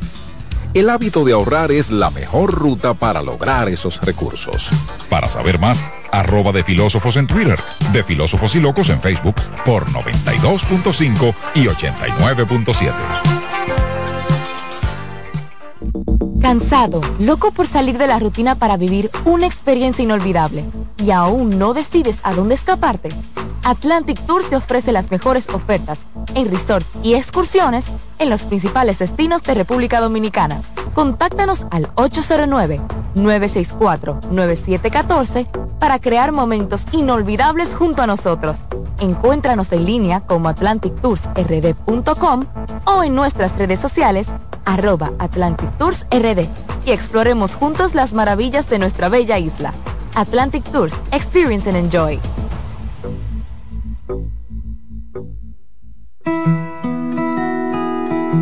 Si de algo saben las abejas, es de flores. Hay de todo tipo y para todos los momentos. Lo importante no es solo su color, tamaño o forma, sino lo que hace sentir cada una. Y para esos sentimientos trabajan. Igual que el Banco Central, que trabaja para hacer florecer la economía y que sientas estabilidad. Para ese sentimiento de tranquilidad. Para ese sentimiento de crecimiento y desarrollo. Para que la primavera llegue a todos los sectores y los planes de muchos den grandes frutos. Banco Central de la República Dominicana. 75 años trabajando por una estabilidad que se siente. ¿Qué hacer si un familiar te dice que tienes deseos de morirse? Si un familiar te confía que tiene deseos de morirse, es crucial tomarlo en serio y brindarle apoyo inmediato. Algunas pautas para ayudarlos son, escucha atentamente, ofrece un espacio seguro para que exprese sus sentimientos sin juzgarlo. Sé compasivo y empático, demuestra que te preocupas por ella y que estás ahí para apoyarla. No minimices sus sentimientos. Evita frases como ya se te pasará, no te sientas así. Esto invalida sus emociones. Brinda acompañamiento. Ofrece sostén en el proceso, desde buscar ayuda hasta asistir a terapias. Comunícate con otros seres queridos. Informa a otros miembros de la familia o amigos cercanos para que también puedan brindar apoyo. Pregunta sobre su seguridad ¿Qué tan frecuente tienes pensamientos de muerte? Si ha planificado cómo hacerlo, si se autolesiona, si crees que está en peligro inmediato, busca ayuda profesional. Recuerda que actuar con prontitud puede marcar la diferencia en la vida de esa persona. Soy Rosa Hernández, psicóloga clínica del Centro Vida y Familia Ana Simón. El liderazgo de CDN se erige con fuerza, marcando 26 años como el pilar informativo de la República Dominicana. Desde 1998 hemos situado a nuestros espectadores en la primera fila de cada evento relevante, proporcionando una ventana esencial para mantenerlos debidamente informados. En este 2024 venimos minuto a minuto con Fitur 2024, con la Serie del Caribe, con la rendición de cuentas del Poder Ejecutivo, con las elecciones municipales, también las presidenciales, con la cobertura por aire, mar y tierra de Semana Santa, además la Asamblea del 16 de agosto y todo, absolutamente todo lo que sea noticia, lo recibirás instantáneamente aquí en el líder indiscutible en coberturas, CDN. 26 años junto a ti. Por eso somos el canal de noticias de los dominicanos. Dentro de los beneficios que puedes encontrar a través de la terapia del habla y del lenguaje, podemos mencionar que mejora la comunicación, incrementa la autoestima, tiene un impacto positivo en el desarrollo académico, y en el caso de los adultos, éxito en el ámbito laboral al superar problemas de lenguaje y sobre todo facilita la integración social. ¿Te perdiste algún programa? Todo nuestro contenido está disponible en mi canal en YouTube. Ana Simón.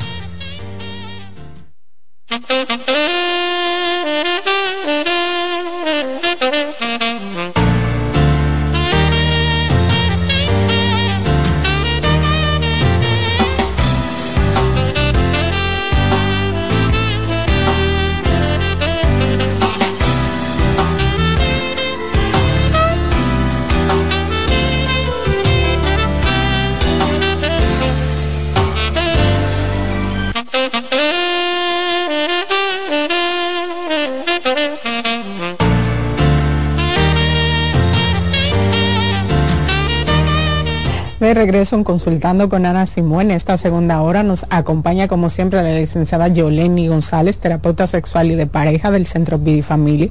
Y hoy nos viene a hablar sobre este tema. Yo diría que este tema es controversial. Sí. Un matrimonio sin sexo. Sí. Y mucha gente quizás se estará preguntando, ¿y de verdad existe? Pero tú eres terapeuta y yo también, y tú sabes que sí. Así es. Y eso decía yo en la invitación que subí hoy a, Instagram para que nos sintonizaran, que aunque suene extraño, lamentablemente es la realidad de muchos. Muy comúnmente vemos esto en consultas, realmente eh, existen esos matrimonios donde no hay intimidad sexual, donde no hay relaciones sexuales. Y desde luego, por supuesto que sí, que podemos adivinar que será un matrimonio con muchísimos problemas. Sin embargo, más extraño aún, yo he recibido en consulta parejas que se llevan muy bien, tienen una buena relación, una buena dinámica familiar, sin embargo, hace meses que no tienen intimidad. Entonces, claro, ¿qué ocurre con estos matrimonios? ¿O por qué termina una pareja que se ha casado y que se supone, ¿verdad? Uno da por sentado que la intimidad sexual es parte de, de, esa relación que hace que esta pareja llegue a este punto. Hay un montón de razones que nosotros podríamos mencionar y aún así quedarnos cortos, porque cada relación tiene su historia y cada persona, por supuesto, tiene su, su historia, sus traumas, sus situaciones. ¿Qué ocurre en esos matrimonios que no tienen intimidad? Bueno, pues obviamente con el tiempo pueden terminar en, en separación o divorcio si no buscan eh, ayuda o si no le buscan a esta situación una solución. ¿Qué nos lleva allí? Bueno, puede ser el resentimiento. Pueden haberse dado situaciones en la relación de pareja, discusiones, diferencias, eh, nos hemos sentido traicionados o que nuestra pareja nos ha fallado y nos ha costado. Entonces, perdonar, pasar página, dejar eso atrás y entonces ese resentimiento que vamos arrastrando y que vamos acumulando quizás con la forma en la que la pareja nos trata o nos aborda, va haciendo que perdamos el interés por el sexo. Uno de los dos busca todo el tiempo, el otro todo el tiempo rechaza, entonces deja de buscar. Puede ser también algo muy individual, quizás no sea un tema de los dos, que desde luego se convierte en un problema de dos, pero puede ser que uno de los dos no tenga deseo, tenga algún tipo de disfunción sexual que le impide disfrutar de la intimidad y entonces como mecanismo de defensa para no someterse a ese estrés, a esa ansiedad eh, que puede generarle el encuentro sexual debido a su condición, entonces empieza a evitarlo y haciendo que el sexo eh, o la intimidad sexual desaparezca de la relación. Puede tener muchísimos efectos secundarios, porque una pareja, un matrimonio donde no hay relaciones sexuales, ambos o uno de los dos va a ver afectada su autoestima, su autoconfianza. Porque, ¿Por qué mi autoestima? Porque, bueno, ¿por qué mi pareja no, no me busca? ¿Por qué no llamo su atención? ¿Por qué no le resulto atractivo o atractiva? Entonces, falla eh, eh, en ese sentido y afecta eh, nuestra autoestima. Claro, y hay que entender que esto en una, en una relación de pareja, señores, el, las relaciones sexuales son una parte primordial en una relación de pareja. Eso es lo que diferencia a los a las parejas de los amigos que no hay siempre a mis pacientes. Claro que no hay una relación sexual, imagínese, hay parejas como tú decías, hay parejas que tienen una dinámica eh, muy buena, se llevan bien, buena comunicación, se entienden bien en el tema de las finanzas, pero cuando llegamos al aspecto sexual son parejas que son totalmente disfuncionales, porque eh, esta parte no está. Entonces, el sentirse deseado, el sentirse eh, atractivo para tu pareja, el, el, despertar ese interés son cosas que aportan a, sentirme bien, que ayudan a mi autoestima, pero en el lado opuesto también entonces la pueden afectar. Señores, hay personas que por estas dinámicas se deprimen y nos dirán, pero hasta tanto, Margaret, sí. Claro que sí, afecta también nuestra salud emocional nuestra salud emocional y hay personas y hay, miembros de la pareja que se han deprimido por esta situación porque no entienden el por qué mi pareja no me desea, el por qué mi pareja no me busca, nunca toma la iniciativa. Y suelen pasar, eh, hay parejas que me han dicho, mira, si yo no lo busco, si yo no la busco, pueden, pasar, meses. meses y aquí no pasa absolutamente nada. Increíblemente el discurso en, en estas parejas es muy similar. O sea, cada vez que me llegan parejas con esta situación a consulta, el discurso es muy parecido. Hay uno de los dos que se cansó de buscar, hay uno de los dos que el sexo no le resulta eh, interesante. Y de las cosas que pueden ocurrir, eh, recordando un poco de, esas eh, parejas que llegan a consulta, muchas han referido que bueno, lo que pasa es que mi pareja cambió su físico, o sea, después del matrimonio se dejó engordar y no era así cuando nos conocimos y, no me siento cómoda o no me siento cómodo, porque esto no le ocurre solo a los hombres. También hay mujeres que me lo han dicho. Mi pareja subió de peso después del matrimonio, subió mucho de peso y por más que le he pedido que se cuide, no me ha hecho caso. Entonces no le ha importado y yo he perdido el interés por la intimidad sexual. Otras que han referido, la forma en que me aborda no me gusta eh, la forma en que me trate, eh, pretende que después de haber pasado todo el día insultándome o maltratándome, o quizás no sin, sin un maltrato directo, pero sin hablarme, sin llamarme, no me pregunta si ya desayuné, si ya comí en el trabajo, que cómo me fue, nada, pero en la noche quiere que yo esté dispuesta o esté dispuesto. Entonces, ese tipo de cosas van afectando la relación. No las conversamos, que al final es el problema principal en todo esto, que se están dando situaciones que no la conversamos con la pareja y entonces lo que hacen es distanciarnos cada vez más. Y yo empiezo a especular y a pensar en lugar de preguntar en lugar de acercarme a mi pareja y provocar esa conversación, a ver qué está pasando aquí, que hace tres meses no nos tocamos. Yo he tenido parejas en consulta que, si acaso, una vez al mes. En el mejor de los casos, ¿verdad? Cuando llegan por tema de intimidad, en el mejor de los casos, una vez al mes. Pero he tenido parejas en consulta que hace tres meses, que hace seis meses, que hace años pero están juntos porque ahí están los hijos, porque eh, somos buenos amigos, nos entendemos, nos llevamos bien, pero a la hora de la intimidad no nos encontramos, no encontramos el camino, no encontramos la forma.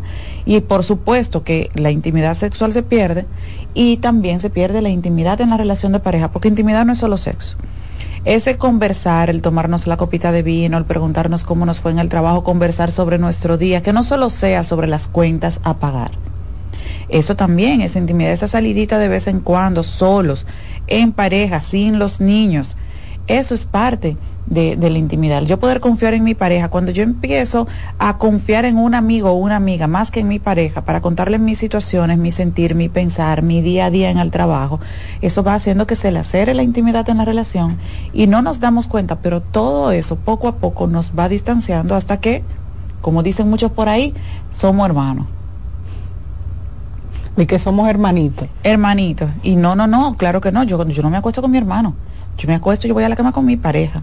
Claro, es que este es un tema eh, complejo. Si lo vemos en otra parte también, la incidencia de disfunciones sexuales puede ser un tema súper importante por el cual veamos relaciones sexuales eh, o parejas, perdón, sin relaciones sexuales. Y me dirían, bueno, por una disfunción sexual. Sí. Claro, por supuesto. Desde porque hace que, un ejemplo, una situación continuada de disfunción eréctil o una situación eh, continuada o recurrente de una disfunción orgásmica o una eyaculación precoz, eso crea una situación tanto de manera individual como relacional que pueden eh, tener un impacto en la dinámica relacional y en la dinámica sexual lo extrapolan, incluso afectar hasta el estado de ánimo, el deseo sexual. Señor, recordemos que por ahí comienza todo. O sea, para la relación sexual tiene que haber un deseo sexual que la desencadene. Y si hay la presencia de una disfunción sexual, ese deseo sexual se puede afectar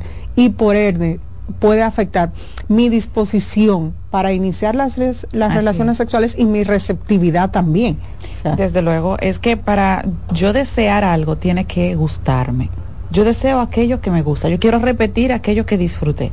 Y si durante el encuentro sexual lo que sentí fue mucho estrés y ansiedad por, por a causa de una disfunción, cosa que refieren muchísimo los hombres en consulta, o sea, yo dejé de buscar a mi pareja y pasan meses porque es que a causa de la eyaculación precoz o de la disfunción eréctil, yo ya siento vergüenza, no, no la quiero buscar para no pasar por lo mismo, eh, me siento muy estresado y se ha perdido el interés. O en el caso de la, de, de la mujer, que como la pareja tiene una disfunción, entonces ella no disfruta del encuentro y ya no lo provoca. Y pueden terminar desarrollando lo que nosotros llamamos en consulta una evitación sexual. Y muchas, en otros casos, porque he tenido otros casos también, que pues, indistintamente de que sea el hombre o la mujer, si hay una disfunción sexual, a veces surge el deseo, pero el temor a quedar mal o a fallar o a no sentirme satisfecho hace que yo evite tener esa relación sexual con mi pareja y no necesariamente es por un tema que digamos de que no le atrae o no le gusta o no la quiere, porque es muchas veces cuando no hay relaciones sexuales en la pareja, comenzamos a cuestionar si mi pareja me quiere o si me ama o si yo le resulto atractivo o si es un tema que depende de mí. O sea, y me imagino que tú lo habrás escuchado en consulta. Es que yo he pensado que ya no le gusto, que ya yo no le resulta atractivo, atractiva. Sí, es porque es un tema eh, complejo y nosotros explorando y viendo esta situación vemos que no es un tema tan sencillo, que es algo más complejo, más profundo. Así es. Y no siempre es fácil. No. No siempre es fácil.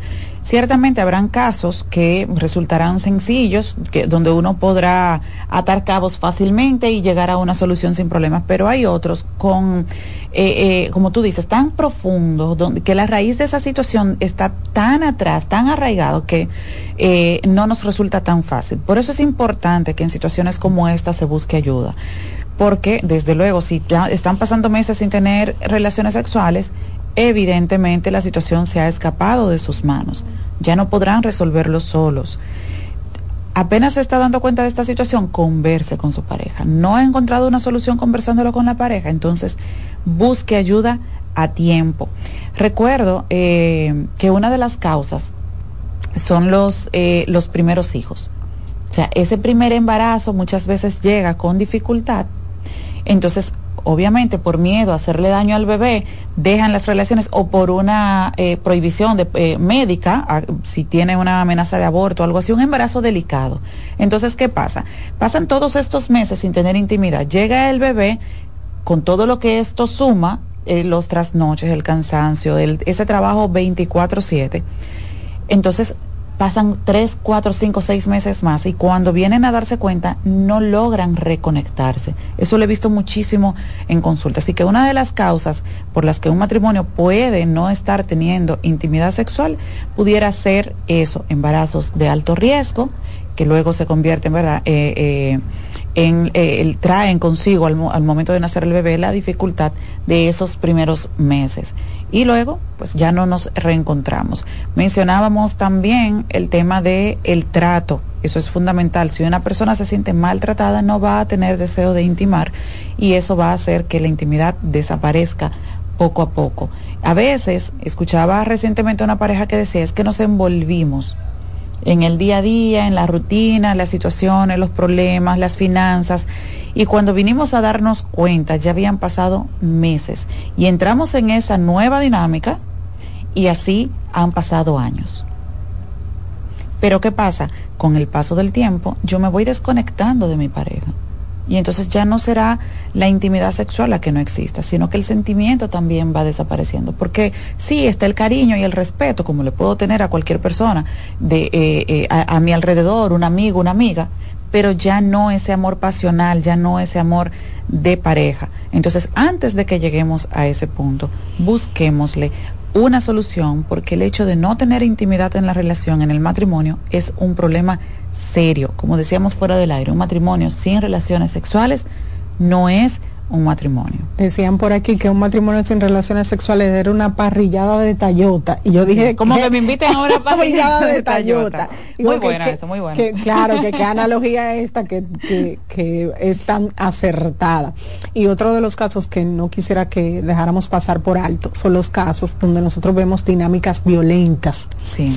Donde hay situaciones de violencia y la dinámica, entonces es de maltrato eh, y vemos eh, en este caso a una mujer o un hombre eh, en, en, su rol de víctima y no tiene una situación de, de, deseo, no hay relaciones sexuales, entonces esos casos tenemos que distinguirlo porque sí, eso puede pasar. Yo, la persona que me está maltratando, no necesariamente es la persona que a mí me va a, desencadenar un deseo sexual o yo voy a querer tener una relación sexual cuando sabemos que el deseo sexual no es como una cajita aislada, como yo le digo a los pacientes, le digo, mira, eso no es como el aire que está ahí puesto en la habitación y nada más necesita el control. El deseo sexual es la interacción de muchos factores y esa dinámica relacional tiene un impacto significativo sobre el deseo sexual y esa dinámica sexual. Entonces, cuando hay casos de violencia, esos casos son apartes. Así es. Sabemos es. Así es. Otro, otro caso también eh, muy común en consulta que puede terminar en un matrimonio sin intimidad o sin relaciones sexuales es la infidelidad. Es muy común en, en la consulta que la persona que siente, ¿verdad? Que, que ha sido lastimada, que siente que su pareja le falló, no sienta deseos de intimar, que le cueste hacerlo y que por lo tanto rechace a la pareja. Y en esta situación pueden pasarse meses. Y se entiende, no le vamos a culpar, por supuesto no es responsable de lo que está ocurriendo. Ahora es importante que si decidimos quedarnos en la relación después de una infidelidad y decidimos perdonar, entonces debemos trabajar eso, porque sí, ciertamente los primeros meses será normal que no quieras eh, o te sientas incómodo o incómoda intimando con tu pareja, pero eso no puede ser la nueva dinámica de la, de la relación. No puede ser que a partir de ahora y a causa de, de lo ocurrido, entonces nosotros no tengamos más nunca intimidad. No debe ocurrir. Claro, hay casos opuestos. He tenido casos opuestos en consulta, pero son los casos mínimos. Que ante una situación de infidelidad, eso despierta un mayor deseo sexual sobre la persona que ha sido la víctima de la infidelidad. Pero muy pocos casos, lo que solemos ver en la mayoría de los casos, es que ese deseo sexual se puede afectar.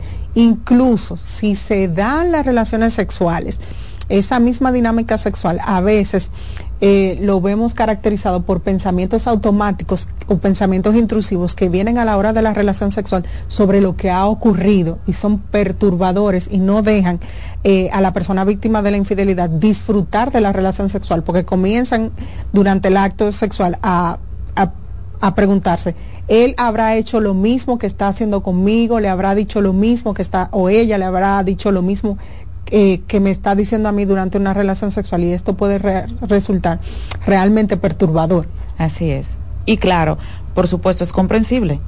Es comprensible que se sienta de esta manera, pero cuando esto ocurre, vuelvo y repito, es necesario buscar ayuda. He tenido en consulta parejas que después de una situación que se dio hace meses, seis meses o algo así, entonces deciden ir a consulta porque al principio pensaron que lo podían manejar solos. Lo intentaron y claro que es válido, pero al no poder encontrar una solución, sino que muy por el contrario notar que con el paso del tiempo las cosas han ido empeorando, entonces van a consulta. Es válido, busque eh, una solución junto con su pareja, pero no le dé largas al asunto. Si poco tiempo después siente que esto se está escapando de su control y que la dinámica de la relación está cambiando y que sus sentimientos y emociones relacionados con la relación de pareja y con su pareja están cambiando, busquen ayuda a tiempo. Eso es fundamental. ¿Qué es lo que vemos que no sucede? Exacto. En un alto porcentaje que queremos buscar la ayuda cuando ya eh, lamentablemente la relación de pareja se ha visto muy afectada o está muy deteriorada. Entonces queremos salir corriendo para donde el terapeuta. Entonces llegamos donde Yolene diciendo, doctora, yo tengo un problema no tenemos relaciones sexuales desde hace meses o años, pero yo necesito resolver esta situación a la brevedad posible. Entonces creen que nosotros tenemos una varita mágica para resolverlo. Y no yo le digo a los pacientes, si yo tuviera una varita mágica o una pastillita mágica, la consulta costaría más. No, yo no estaría. Yo, le he dicho a los pacientes, yo le, toco con la varita y resuelto y el problema. Pero o, una o una bolita mágica que tenemos para ver. Desgraciadamente no. A veces puede ser que encontremos con facilidad una solución debido a la experiencia que tenemos trabajando con casos similares, pero vuelvo y repito, como decía hace un rato, a veces es complicado porque la raíz de la situación es muy profunda. Entonces, por eso es importante que tenga paciencia, busque ayuda a tiempo, pero no se desespere porque todo proceso se toma su tiempo. Nada ocurre de la noche a la mañana. Así como esa situación no se instaló de la noche a la mañana en su matrimonio, así muy probablemente no será posible que de la noche a la mañana encontremos una solución. Entonces tiene que ser paciente, pero sobre todo diligente.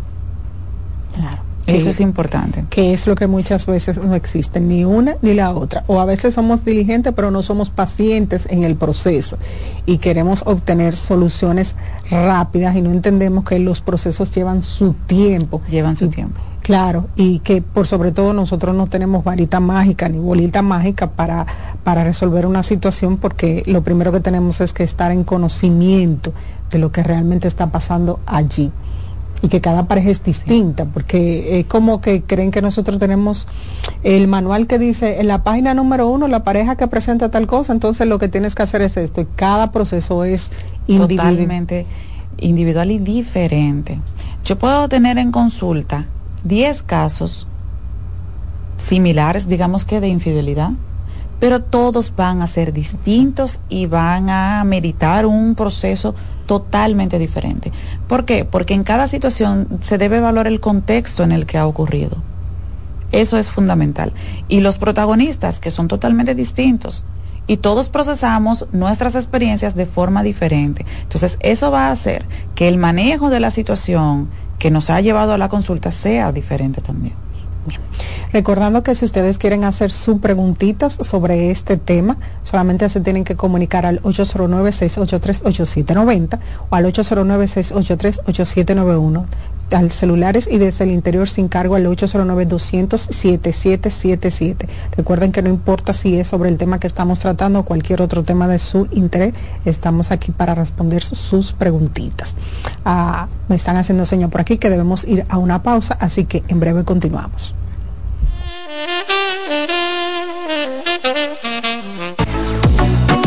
Sigue escuchando, consultando con Ana Simón.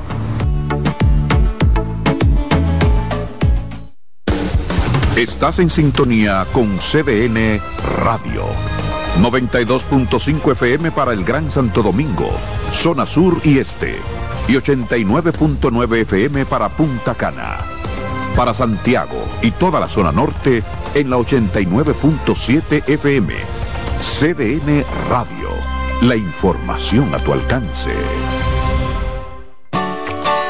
Envía tus preguntas a través del WhatsApp del programa 829-551-2525.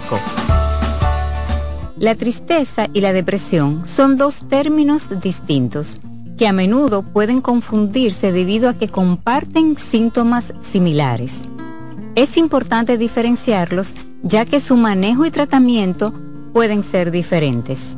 La tristeza es una emoción humana normal y natural que todos experimentamos en ciertas ocasiones. Puede ser una reacción temporal y adecuada ante eventos difíciles, pérdidas, decepciones o situaciones estresantes. Por lo general, tiene una causa identificable y tiende a disminuir con el tiempo a medida que la persona se adapta a las circunstancias y procesa sus emociones. En cambio, la depresión es un trastorno del estado de ánimo más grave y persistente que va más allá de la tristeza normal. Es una condición médica que afecta el bienestar físico, emocional y mental de una persona. La depresión no siempre tiene un desencadenante obvio y puede persistir incluso cuando la situación externa parece favorable. Soy Rosa Hernández, psicóloga clínica del Centro Vida y Familia Ana Simón. Molino del Sol 30 años produciendo los mejores productos de panificación para crear tus desayunos, almuerzos y cenas ricos y nutritivos, así como la mayor variedad de snack y galletas para compartir con tus amigos y familia. Síguenos en arroba molino del sol rd. Hoy quiero hablar entre psicólogos. Hola, soy Loren Isa directora de la sede Infanto Juvenil del Centro Vida y Familia Ana Simó. Cada día vemos más noticias de menores siendo abusados sexualmente, de personas intentando normalizar y disfrazar esta parafilia como una orientación sexual. No dejemos que situaciones como estas pasen por alto. No permitamos la normalización de la pedofilia y el abuso sexual a menores. Según los criterios del DSM, el trastorno de pedofilia se caracteriza por excitación sexual intensa y recurrente derivada de fantasías, deseos sexuales irrefrenables o comportamientos que implican la actividad sexual con niños prepúberes, generalmente menores de 13 años, durante un periodo de al menos seis meses. Estos deseos sexuales irrefrenables o fantasías sexuales causan malestar importante o problemas interpersonales. El individuo tiene como mínimo 16 años y es al menos 5 años mayor que el niño. Protejamos a nuestros hijos.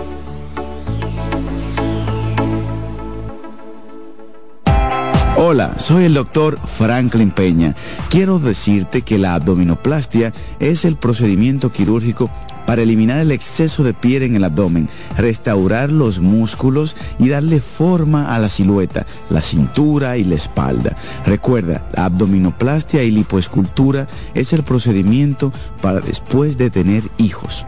Estamos en Plastimedic, en la Sócrates Nolasco número 4 en Naco, en el teléfono 809-535-6060. No olvides visitar nuestro Instagram, Dr. Franklin Peña, donde está toda la información acerca de cirugía plástica en nuestro país.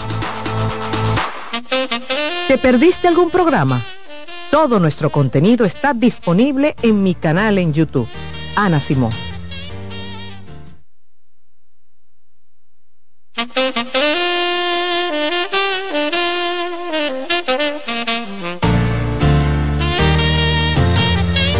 Regreso en Consultando con Ana Simón. Esta aseguradora nos acompaña la licenciada Yoleni González, quien es terapeuta sexual y de pareja del Centro Vida y Familia y ha estado hablándonos sobre el matrimonio sin sexo.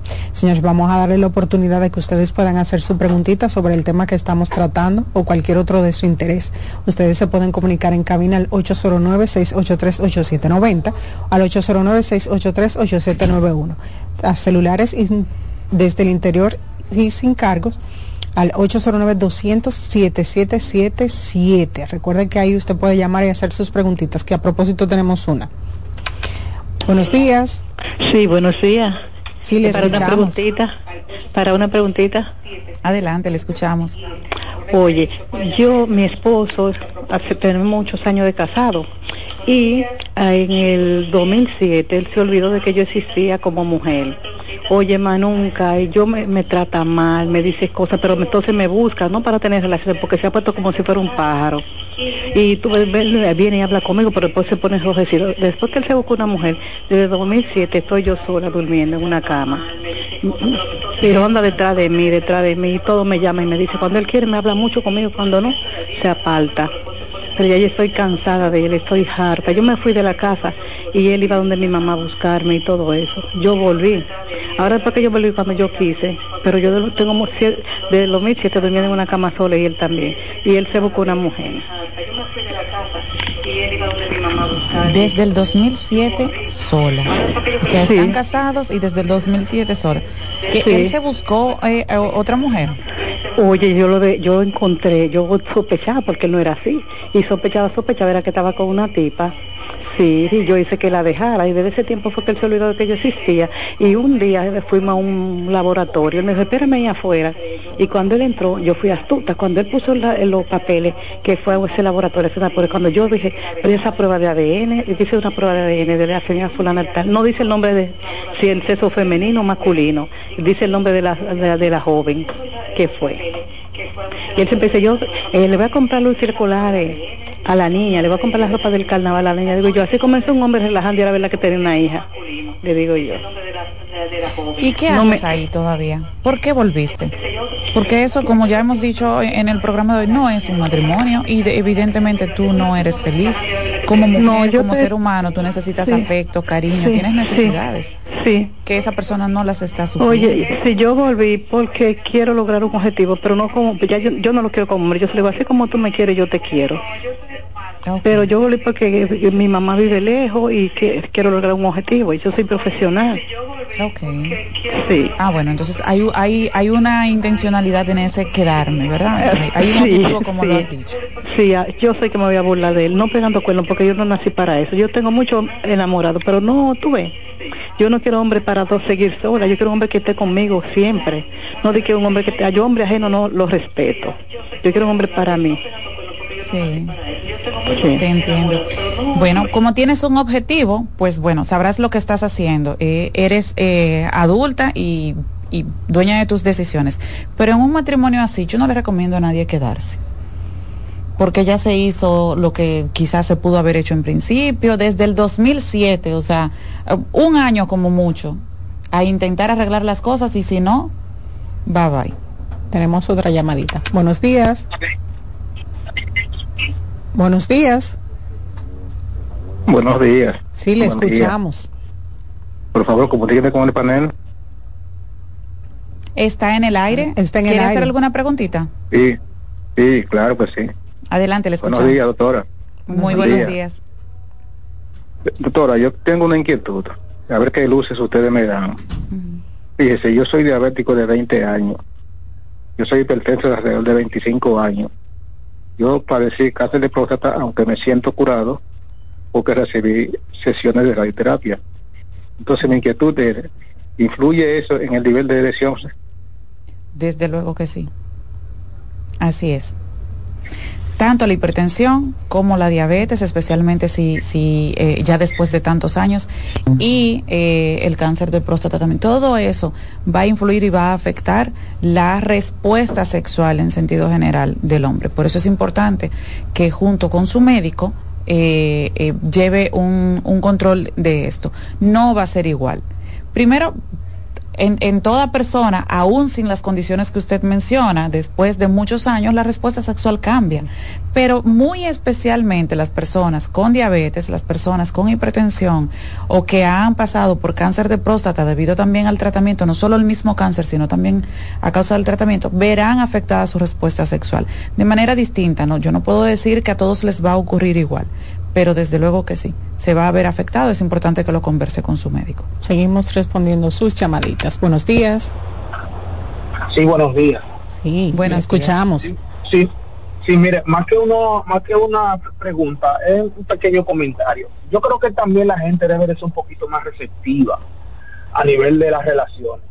Porque aquí, cuando sea hombre o sea mujer, se le hace algún reclamo o inquietud, de una vez la persona se siente atacada y una vez se pone a la defensiva. Y pero yo lo que creo es que tú debes ser más receptivo, ya sea hombre o sea mujer, si tu pareja te dice algo, mira, eh, yo te noto un, poco gordita, principalmente las mujeres que sabe que eso es lo políticamente correcto, no se le puede decir, a un hombre sí se le puede decir que está gordo, pero una mujer no, de una vez ya soy agresión. Si tu pareja te dice, mira, cuando yo te conocí, tú estabas más bonita, ¿por qué tú no, no, no haces algo? Ah, no, a mí hay que quererme como sea, pero, pero porque tú tomes esa actitud, ah, pero si al hombre sí. Y pasan otras situaciones al revés, porque nosotros no entendemos la dinámica de pareja. Y voy a hacer una pequeña historia para que usted vea dónde que comienzan los problemas. A mí me estaba diciendo una persona la semana pasada que tenía una deuda. Y lo primero que yo le pregunté, eh, y tu y tu marido lo sabe, no, y le dice una amiga que está al lado, ¿y para qué yo tengo que, y para qué ella lo va a decir a lado de ella? Y yo, porque tú, como tonta que eres al fin, no entiendes que cualquier cosa que te pase a ti económicamente o como sea, le afecta directamente a él. Por lo tanto, es una actitud totalmente egoísta de tu parte, de que tú asumas una deuda y tú ni siquiera lo hayas consultado con tu pareja. Entonces, así pasa con todo y hasta que no entendamos la dinámica de pareja, lo que no entendamos, lo que realmente es un matrimonio, van cada día a haber menos matrimonios, porque la gente no lo entiende. Muchas gracias. Gracias a usted por su aporte. Y tiene razón, la comunicación es fundamental, porque eh, eh, utilizando el ejemplo que, que contaba, que mencionaba, ese tipo de situaciones y otras que puedan llevar a diferencias, decepciones, discusiones, van a terminar afectando también la intimidad sexual.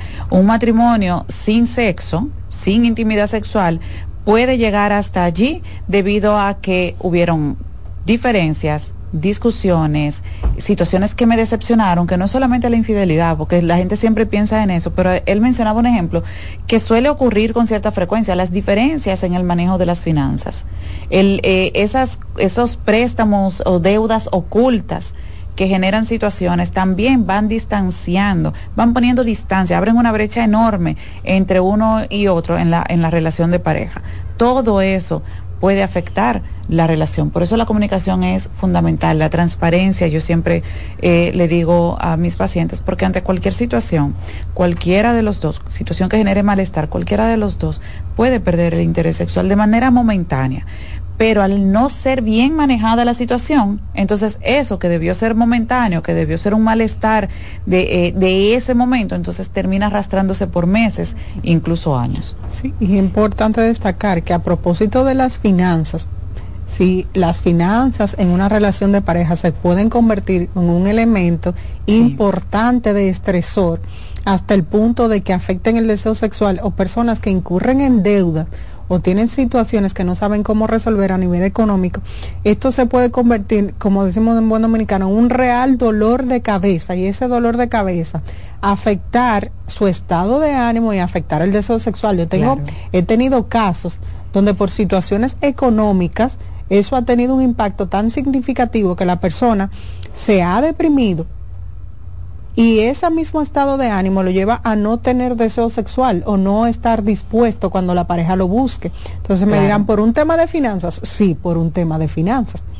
Y a, y a, eso súmale que esa misma persona tiene que buscar la manera de generar nuevos ingresos para poder cubrir su situación, entonces está todo el tiempo ocupado o ocupada y por lo tanto también cansado. Buenos días. Sí, buen día. ¿Cómo estás? Muy bien, gracias. a Dios. Bien, yo tengo una pregunta, no es referente a infidelidad, pero tiene que ver con sexualidad, ¿la puedo hacer? Sí, claro. por supuesto. Y ya yo soy una mujer adulta, alrededor de casi 30 años, ya tengo hijos y una familia estable. Sin embargo, estoy en proceso con un terapeuta por un caso de abuso sexual hace muchísimos años. Y él me recomienda, como eso nunca salió a la luz, pues comentárselo al menos a mi familia cercana, como para cerrar el ciclo. Yo como que no le encuentro mucho sentido, no sé, que le tengo miedo. Y no sé si ustedes quizás compartan esa opción. Mira, ahorita yo, yo decía que las situaciones que nos llegan a consulta eh, no son iguales, por lo tanto las recomendaciones que haremos a, los pacientes pueden ser distintas.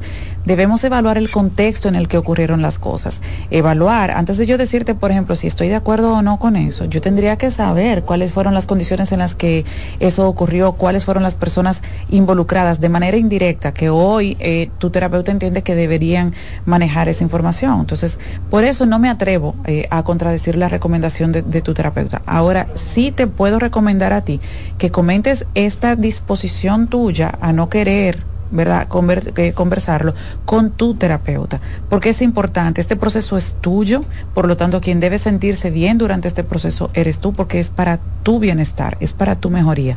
Entonces, si no te sientes cómoda, conversalo con tu terapeuta para que puedan encontrar otra manera de resolverlo o eh, tratar de, de, revisar el por qué no te sientes cómoda con eso, porque eso también puede ser un síntoma. Claro. Y la recomendación viene a, ca a causa de que es un familiar. Él dice que sería importante que se comunique, pero me da un poco de miedo al sentirme culpable de todo lo que pasó. Tienes que continuar en terapia porque la culpa es precisamente lo que debe desaparecer de ti. Un abuso sexual ocurrido hace muchísimos años un abuso sexual, no es culpa de la víctima. Entonces, quizás sea necesario, si tu terapeuta sí lo considera, que lo converses, pero evidentemente no es el momento. No estás lista para eso y es algo a lo que no, no se te puede empujar y tú no te puedes obligar. No estás lista para comunicarlo. Así que eh, conversalo con tu terapeuta para que esto lo dejen para más adelante y trabajen, continúen trabajando esa culpa y ese miedo que tienes. Porque a qué se debe ese miedo? ¿Cuáles podrían ser las consecuencias? Que eso es algo que también hay que evaluar antes de tomar una acción eh, como esa. Gracias. A tu orden siempre. Y, y, por sobre todo que ella ha mencionado un, un, tema importante que nosotros lo vemos en consulta, que son los temas de abuso sexual, el impacto que tienen. Un abuso sexual sí. en la infancia o en la adolescencia, eso tiene un impacto en el adulto y por sobre todo eh, tiene un impacto, puede tener un impacto en la vida sexual de ese niño o esa niña o ese adolescente eh, y afectar su deseo sexual. Claro que sí. Toda la dinámica sexual de la persona que ha sido abusada en algún momento se va a ver afectada, de una manera u otra. No va a ser siempre igual. Como siempre les he dicho, en la psicología del ser humano dos más dos no siempre será cuatro. Entonces hay personas que han, sufrido, que han sufrido abuso y, y, en la adultez dicen, bueno, sí, yo pasé por eso y, y, fue difícil y fue incómodo, pero yo me siento bien. Pero hay otras personas que no han vuelto a sentirse vivos después de una situación como esa. Entonces, como todos somos distintos y procesamos de forma distinta nuestras experiencias, por eso es que es necesario buscar ayuda. Incluso a veces no somos conscientes de cómo la situación nos está afectando, claro. pero nos está afectando. Claro, y entender que una situación de abuso sexual puede convertirse en una experiencia traumática para quien la vive. Y entonces es importante que recibir ese acompañamiento terapéutico para trabajar ese tema. Y eso definitivamente es remover muchas cosas, ponerlas en contexto, es un proceso delicado. Entonces debe ser guiado también en el tiempo de la persona que lo que lo vivió, con las cosas que se vaya eh, sintiendo cómodo, listo para realizar. Tenemos otra llamadita por aquí. Buenos días. Buenos días. Buen día. Sí. Por favor, comuníqueme de nuevo con el panel. Sí, le escuchamos. Le escuchamos. Sí, buen día, doctora, de nuevo. Yo soy la persona que llamó hace un ratito sobre el asunto de la próstata y la diabetes, la hipertensión. Ok. Entonces, ¿qué usted me recomendaría? ¿Cómo usted me orientaría, no? A ver si yo consigo revertir la situación de, de, de mala erección Imagino que eh, en, este, en, en, esta etapa tiene su médico de, de cabecera, un urólogo. Así es, así es. Entonces, es importante que lo converse con, su urólogo y sobre todo haciéndole saber, porque muchas veces eh, el médico se va a centrar en la salud física del paciente, no tomando en cuenta su salud emocional o sexual. No es que esté mal, es que se va a enfocar en lo importante, tiene que preservar la vida del paciente, por lo tanto va a enfocarse en su salud física. Pero si el paciente entiende que esto le está afectando en otras áreas de su vida, debe consultarlo con su médico para que entonces su médico, quizás en conjunto con otros especialistas puedan abordar esa situación, pero principalmente dirigirse eh, a su urólogo. Bueno, muchas gracias y pase buen día. A su orden siempre. Es súper interesante este tema, tenemos que ir dando nuestras recomendaciones finales sobre el tema. Quisiera, aquí no podríamos pasar dos y tres horas hablando de este tema, pero lamentablemente. Desde luego, sí, porque tiene muchas aristas, eh, eh, ciertamente. Bueno, las recomendaciones, si usted está en un matrimonio donde no hay intimidad, y cuando hablamos de no relaciones sexuales, nos referimos a que eh, ocurren desde de 0 a 8 encuentros sexuales al año. Entonces ahí estamos hablando de un matrimonio sin relaciones sexuales. De uno a ocho encuentros sexuales al año, entonces hay un serio problema que necesitan trabajar y enfrentar. Siéntese a conversarlo con su pareja y si no puede, no encuentra la manera de conectar en esta conversación, entonces busquen ayuda profesional. Hemos hablado de que las causas pueden ser incluso infinitas, porque cada matrimonio tendrá una razón, cada pareja llegará a consulta con una razón, con un motivo que los llevó hasta allí. Pueden ser parecidos a otras relaciones, pero nunca serán iguales. Por lo tanto, su situación merece un, tratamiento eh, especial y único, eh, preparado especialmente para ustedes. Así que busquen ayuda, eh, es mi consejo, como decíamos al principio, un matrimonio sin relaciones sexuales no es matrimonio y siempre evitamos la separación, no será nunca nuestra primera opción, pero tiene que tener pendiente que puede ser al final esa la solución al problema. Claro, y por sobre todo, importante que el momento de buscar ayuda, eso puede hacer definitivamente la diferencia porque a veces queremos... Un antes y un después. Claro, a veces, como decíamos, queremos buscar ayuda en el momento en que ya la situación eh, se ha convertido en una bola de nieve o en el que lamentablemente no hay nada ya que es irreversible. Claro, ya no hay nada que ahí es donde no debemos llegar. No podemos llegar al punto donde ya sea irreversible la situación que nos aqueja. Así que a buscar ayuda a tiempo. Yo siempre he dicho que es mejor pecar de exagerado que de inocente. Señores, excelente este tema con la licenciada Yolini González, pero lamentablemente se nos acabó el tiempo. Entonces será hasta el lunes en una nueva entrega de Consultando con Ana Simón. Bye bye. fin de semana. Consultando con Ana Simón por CDN. Escuchas CDN Radio, 92.5 Santo Domingo Sur y Este 89.9 Punta Cana y 89.7 toda la región norte. Dale pa los rincones, donde te espera un gran sol, en la playa, en la montaña, belletas y tradición. Dale pa los rincones, donde te espera un gran sol, un mopongo, peca, un frito y todo nuestro sabor. Dale hay que ver nuestra tierra. Dale pa los rincones, su sabor y su palmera. Lleva lo mejor de ti y te llevarás lo mejor de tu país. República Dominicana, turismo en cada rincón. Mantente informado y realiza tus trámites de pensión desde la palma de tu mano. Descarga la app AFP Crecer RD y empodérate de tus fondos. Actualízate en CDN Radio.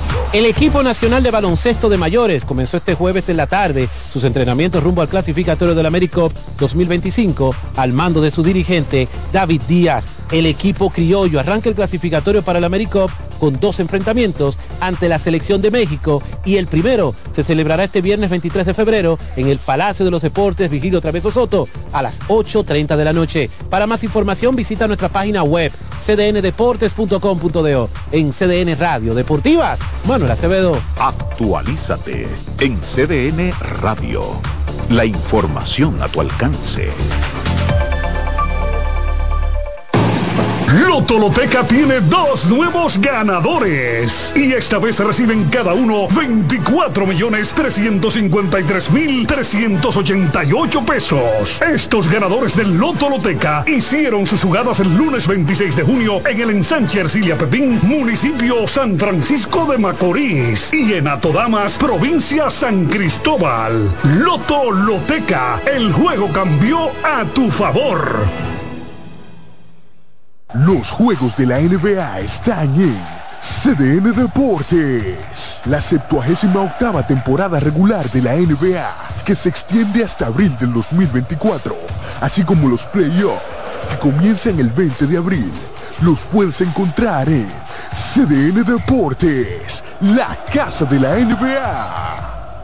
Colmadero. Paco Fish premia tu colmado con televisores y bonos de 25 mil pesos. Comprando 12 unidades o más de Paco Fish, participas en sorteos mensuales, subiendo tu factura a www.ganaconpacofish.com. También ganas al instante exhibiendo Paco Fish en tu colmado al girar la ruleta con la visita del comprador sorpresa o en los mayoristas participantes. Colmadero. Paco Fish premia tu colmado. CDN Radio tiene el espacio más transparente, plural y profesional de la Radio Nacional. Cada día, los comunicadores más informados analizan el acontecer nacional en La Expresión de la Tarde. Un equipo de periodistas comprometidos a informarte con verticalidad y veracidad. La expresión de la tarde, de lunes a viernes de 3 a 5 de la tarde por CBN Radio.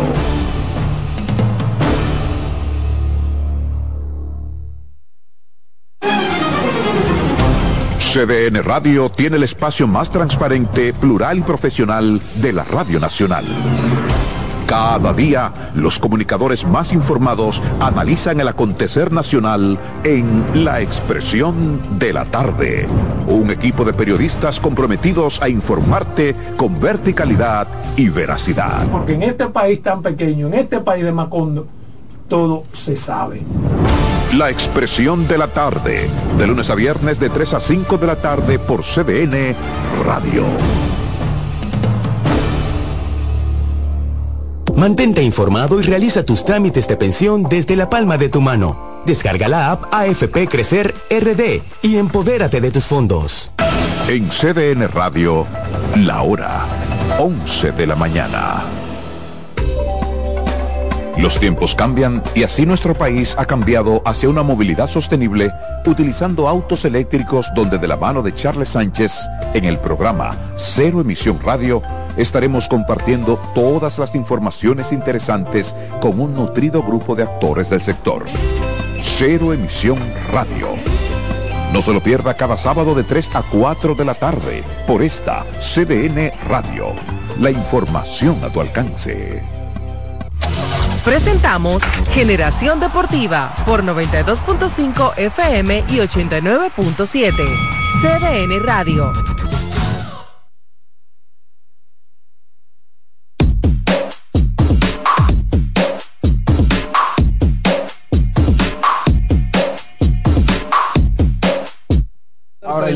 Verdad, él recibió un incremento del 50% de lo que él cobraba el año pasado. Por ejemplo, si él cobraba 50 pesos el año pasado, este año va a recibir 100. Stop it. Get some help. Ahí viene clase de matemática, ¿viste? Ey, ¿Tú qué duro. entiendes? No, pero Eh, es no, que- entonces es de 100%. Eh, exacto, de un 100. Porque el 50 hubiera sido 75. Un 100. Este que es muy matemático. No, ¿Te no. acuerdas que Tú- tú 7 sabes más que 3 no son 11? acuérdate. No.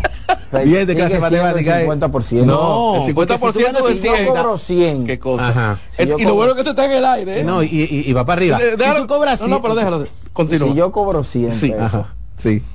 No, el ejemplo fue con 50. Bien, que con El 50 ejemplo que te lo sabe, con 50 que te lo sabe. No me da llega vaina, Se lo- con 50. se lo embotelló con 50, dale. Sí, el ejemplo-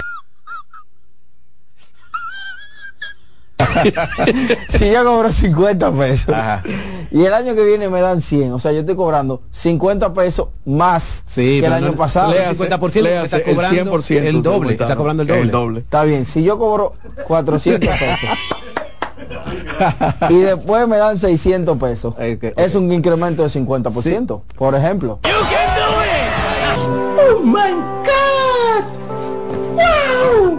Si tú cobras 100 y el, el- ah, después cobras 150, te subieron la mitad. Te subieron exacto.